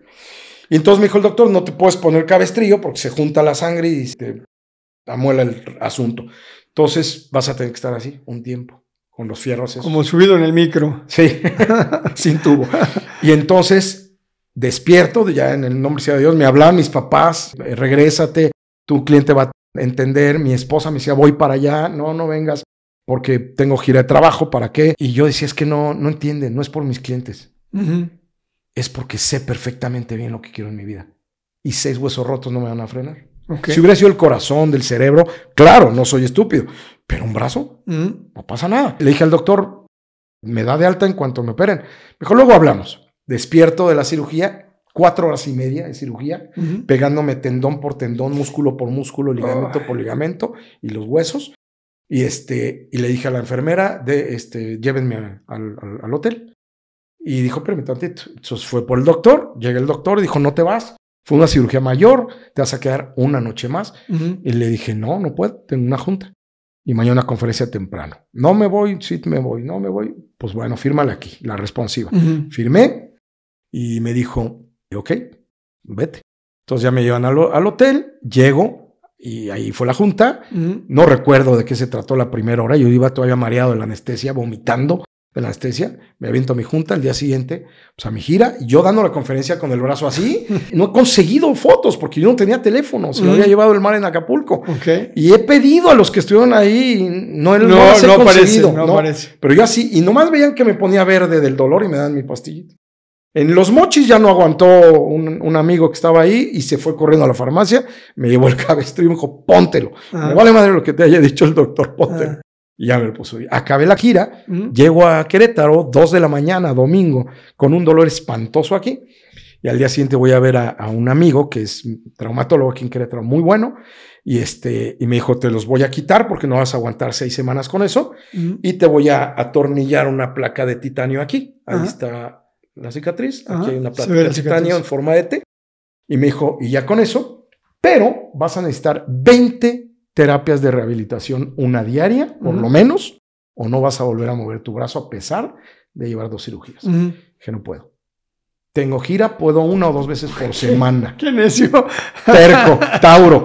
Puedo una o dos veces por semana. Me dijo, no vas a volver a, a moverla. Necesitas rayos láser, hidromasaje. Y le dije, no puedo. Entonces me aventaba una o dos diarias porque tenía viajes, pero yo en mis viajes iba haciéndome manita de puerco, mis ejercicios, lloraba del dolor Ujú. y a veces me quedan bien como que está loco, ¿no? Se hace manita de puerco y, y- y llora y lo sigue Y haciendo. sigue haciéndose manita Llegaba de al puerco. hotel y pedía dos hieleras, un agua hirviendo, le ponía otra hielos y así tenía que meter mi brazo en una. Ay, en esa otra. terapia de choque se siente horrible. Sí, sí. Y así me la Duele buen. Y aquí está mi mano. Wow.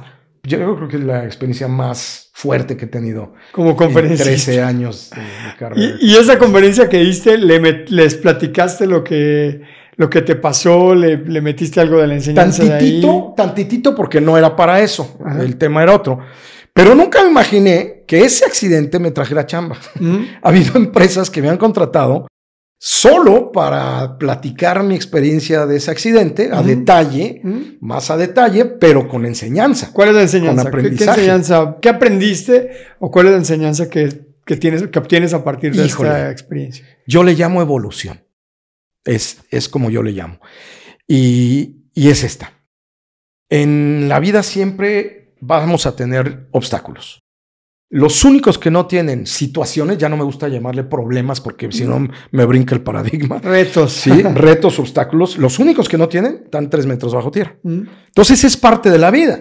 Y si hay gente que ha salido adelante a pesar de, pues, ¿por qué no uno? Ujú. Es muy común que nos da la gripita. ay, las posadas, hablábamos el otro día. ay, no, y pues, siempre que sembremos una excusa, cosecharemos un fracaso. Entonces siempre va a haber una excusa. Siempre va a haber una excusa para dejar de hacer las cosas. El arte está en crear la habilidad de seguir adelante a pesar de lo que se te presente. Que muchas veces se te va a presentar como prueba del universo, de Dios, de quien tú creas, para ver si es cierto que lo quieres tanto. Ok. Porque es uno de mis cursos es tres etapas al éxito, que es suerte del principiante, etapa de la madurez y la prueba del conquistador. Cuando estás listo y estás perseverando mucho, la de en medio es la que dura más, ya estás de veras lo quieres, ahí te va un trancazo, sí, para ver A si ver es si es cierto. A ver si es cierto. La prueba del conquistador. La brincas, se te abren las puertas del cielo. No, entonces no lo querías tanto. El seguir adelante a pesar de eso, eso es un arte. Yo evolucioné aquí después de ese accidente. Wow. Está bonita la enseñanza. Está bonita. Mi querido amigo, eh, ya estamos a punto de terminar. Un par de preguntas ya finales. Adelante. Si tuvieras la oportunidad de tomarte un cafecito con alguien a quien admiras muchísimo, que esté vivo o muerto, ¿con quién sería? Jim Rohn. ¿Y qué le preguntarías? Si solo le pudieras hacer una pregunta. Podría decirle cuál es la mejor enseñanza que me puedes dar. Ah, esa es una muy buena pregunta. ¿Cuál es la mejor de todas las enseñanzas que tú sabes? ¿Cuál es la mejor? Ok, eso está muy bueno. Oye, y ya para terminar, ¿Qué es para Roberto Magnus? ¿Qué significa para Roberto Magnus vivir en modo fuego? No parar y estar con la actitud correcta. No parar, no parar, no parar, no parar, no ser producto de tus emociones, sino estar con la actitud correcta, el enfoque correcto. Pues qué bonita definición de vivir en modo fuego. Mi querido Roberto, muchas gracias por habernos acompañado. Un placer. La verdad que me divierto mucho, eres muy divertido. Tú dices que eres muy serio, pero la neta, yo nunca te he visto serio. yo desde que te conocí, te conocí divertido, nunca te he visto serio, hemos cenado. Se me ha ido quitando la verdad que me la paso a todo dar contigo, eres un tipazo. muchas tu familia es una, hermosura. Muchas gracias. Y la verdad es que te quiero mucho, amigo. Muchas gracias por venir a este espacio y por compartir con nosotros. Gracias. Pues ahí lo tienen, mis queridos rebeldes. La historia de Roberto Magnus, un emprendedor de hueso colorado, un vendedor también de hueso colorado y que tiene resultados increíbles que ha trascendido en muchos seres humanos, que ha aportado valor a muchísimas, muchísimas personas y que le gusta vivir la vida en modo fuego, mi querido Roberto. Gracias por estar aquí con nosotros. Gracias por invitarme. Mi querido rebelde, vive la vida en modo fuego. Todos los años, todos los meses, todas las semanas, todos los días, todas las horas, todos los minutos y cada uno de los segundos de tu vida, vívelos en modo fuego, porque es la única forma como un rebelde se puede dar el lujo de vivir. Porque una es la oportunidad que tienes de trascender en esta vida. Una es la oportunidad que tienes de aprovechar el regalo más valioso que te fue dado, tu vida. Por eso tienes que vivirla en modo fuego. Vive la vida en modo fuego cada instante, mi querido rebelde. Gracias por dejarme ser parte de tu vida intentar agregar un granito de arena para que tu vida sea más próspera y más feliz. Gracias por dejarme vivir mi propósito de vida a través de servirte. Te amo con todo mi corazón. Nos vemos en el siguiente episodio del podcast Vivir en modo fuego. Cuídate mucho. Adiós.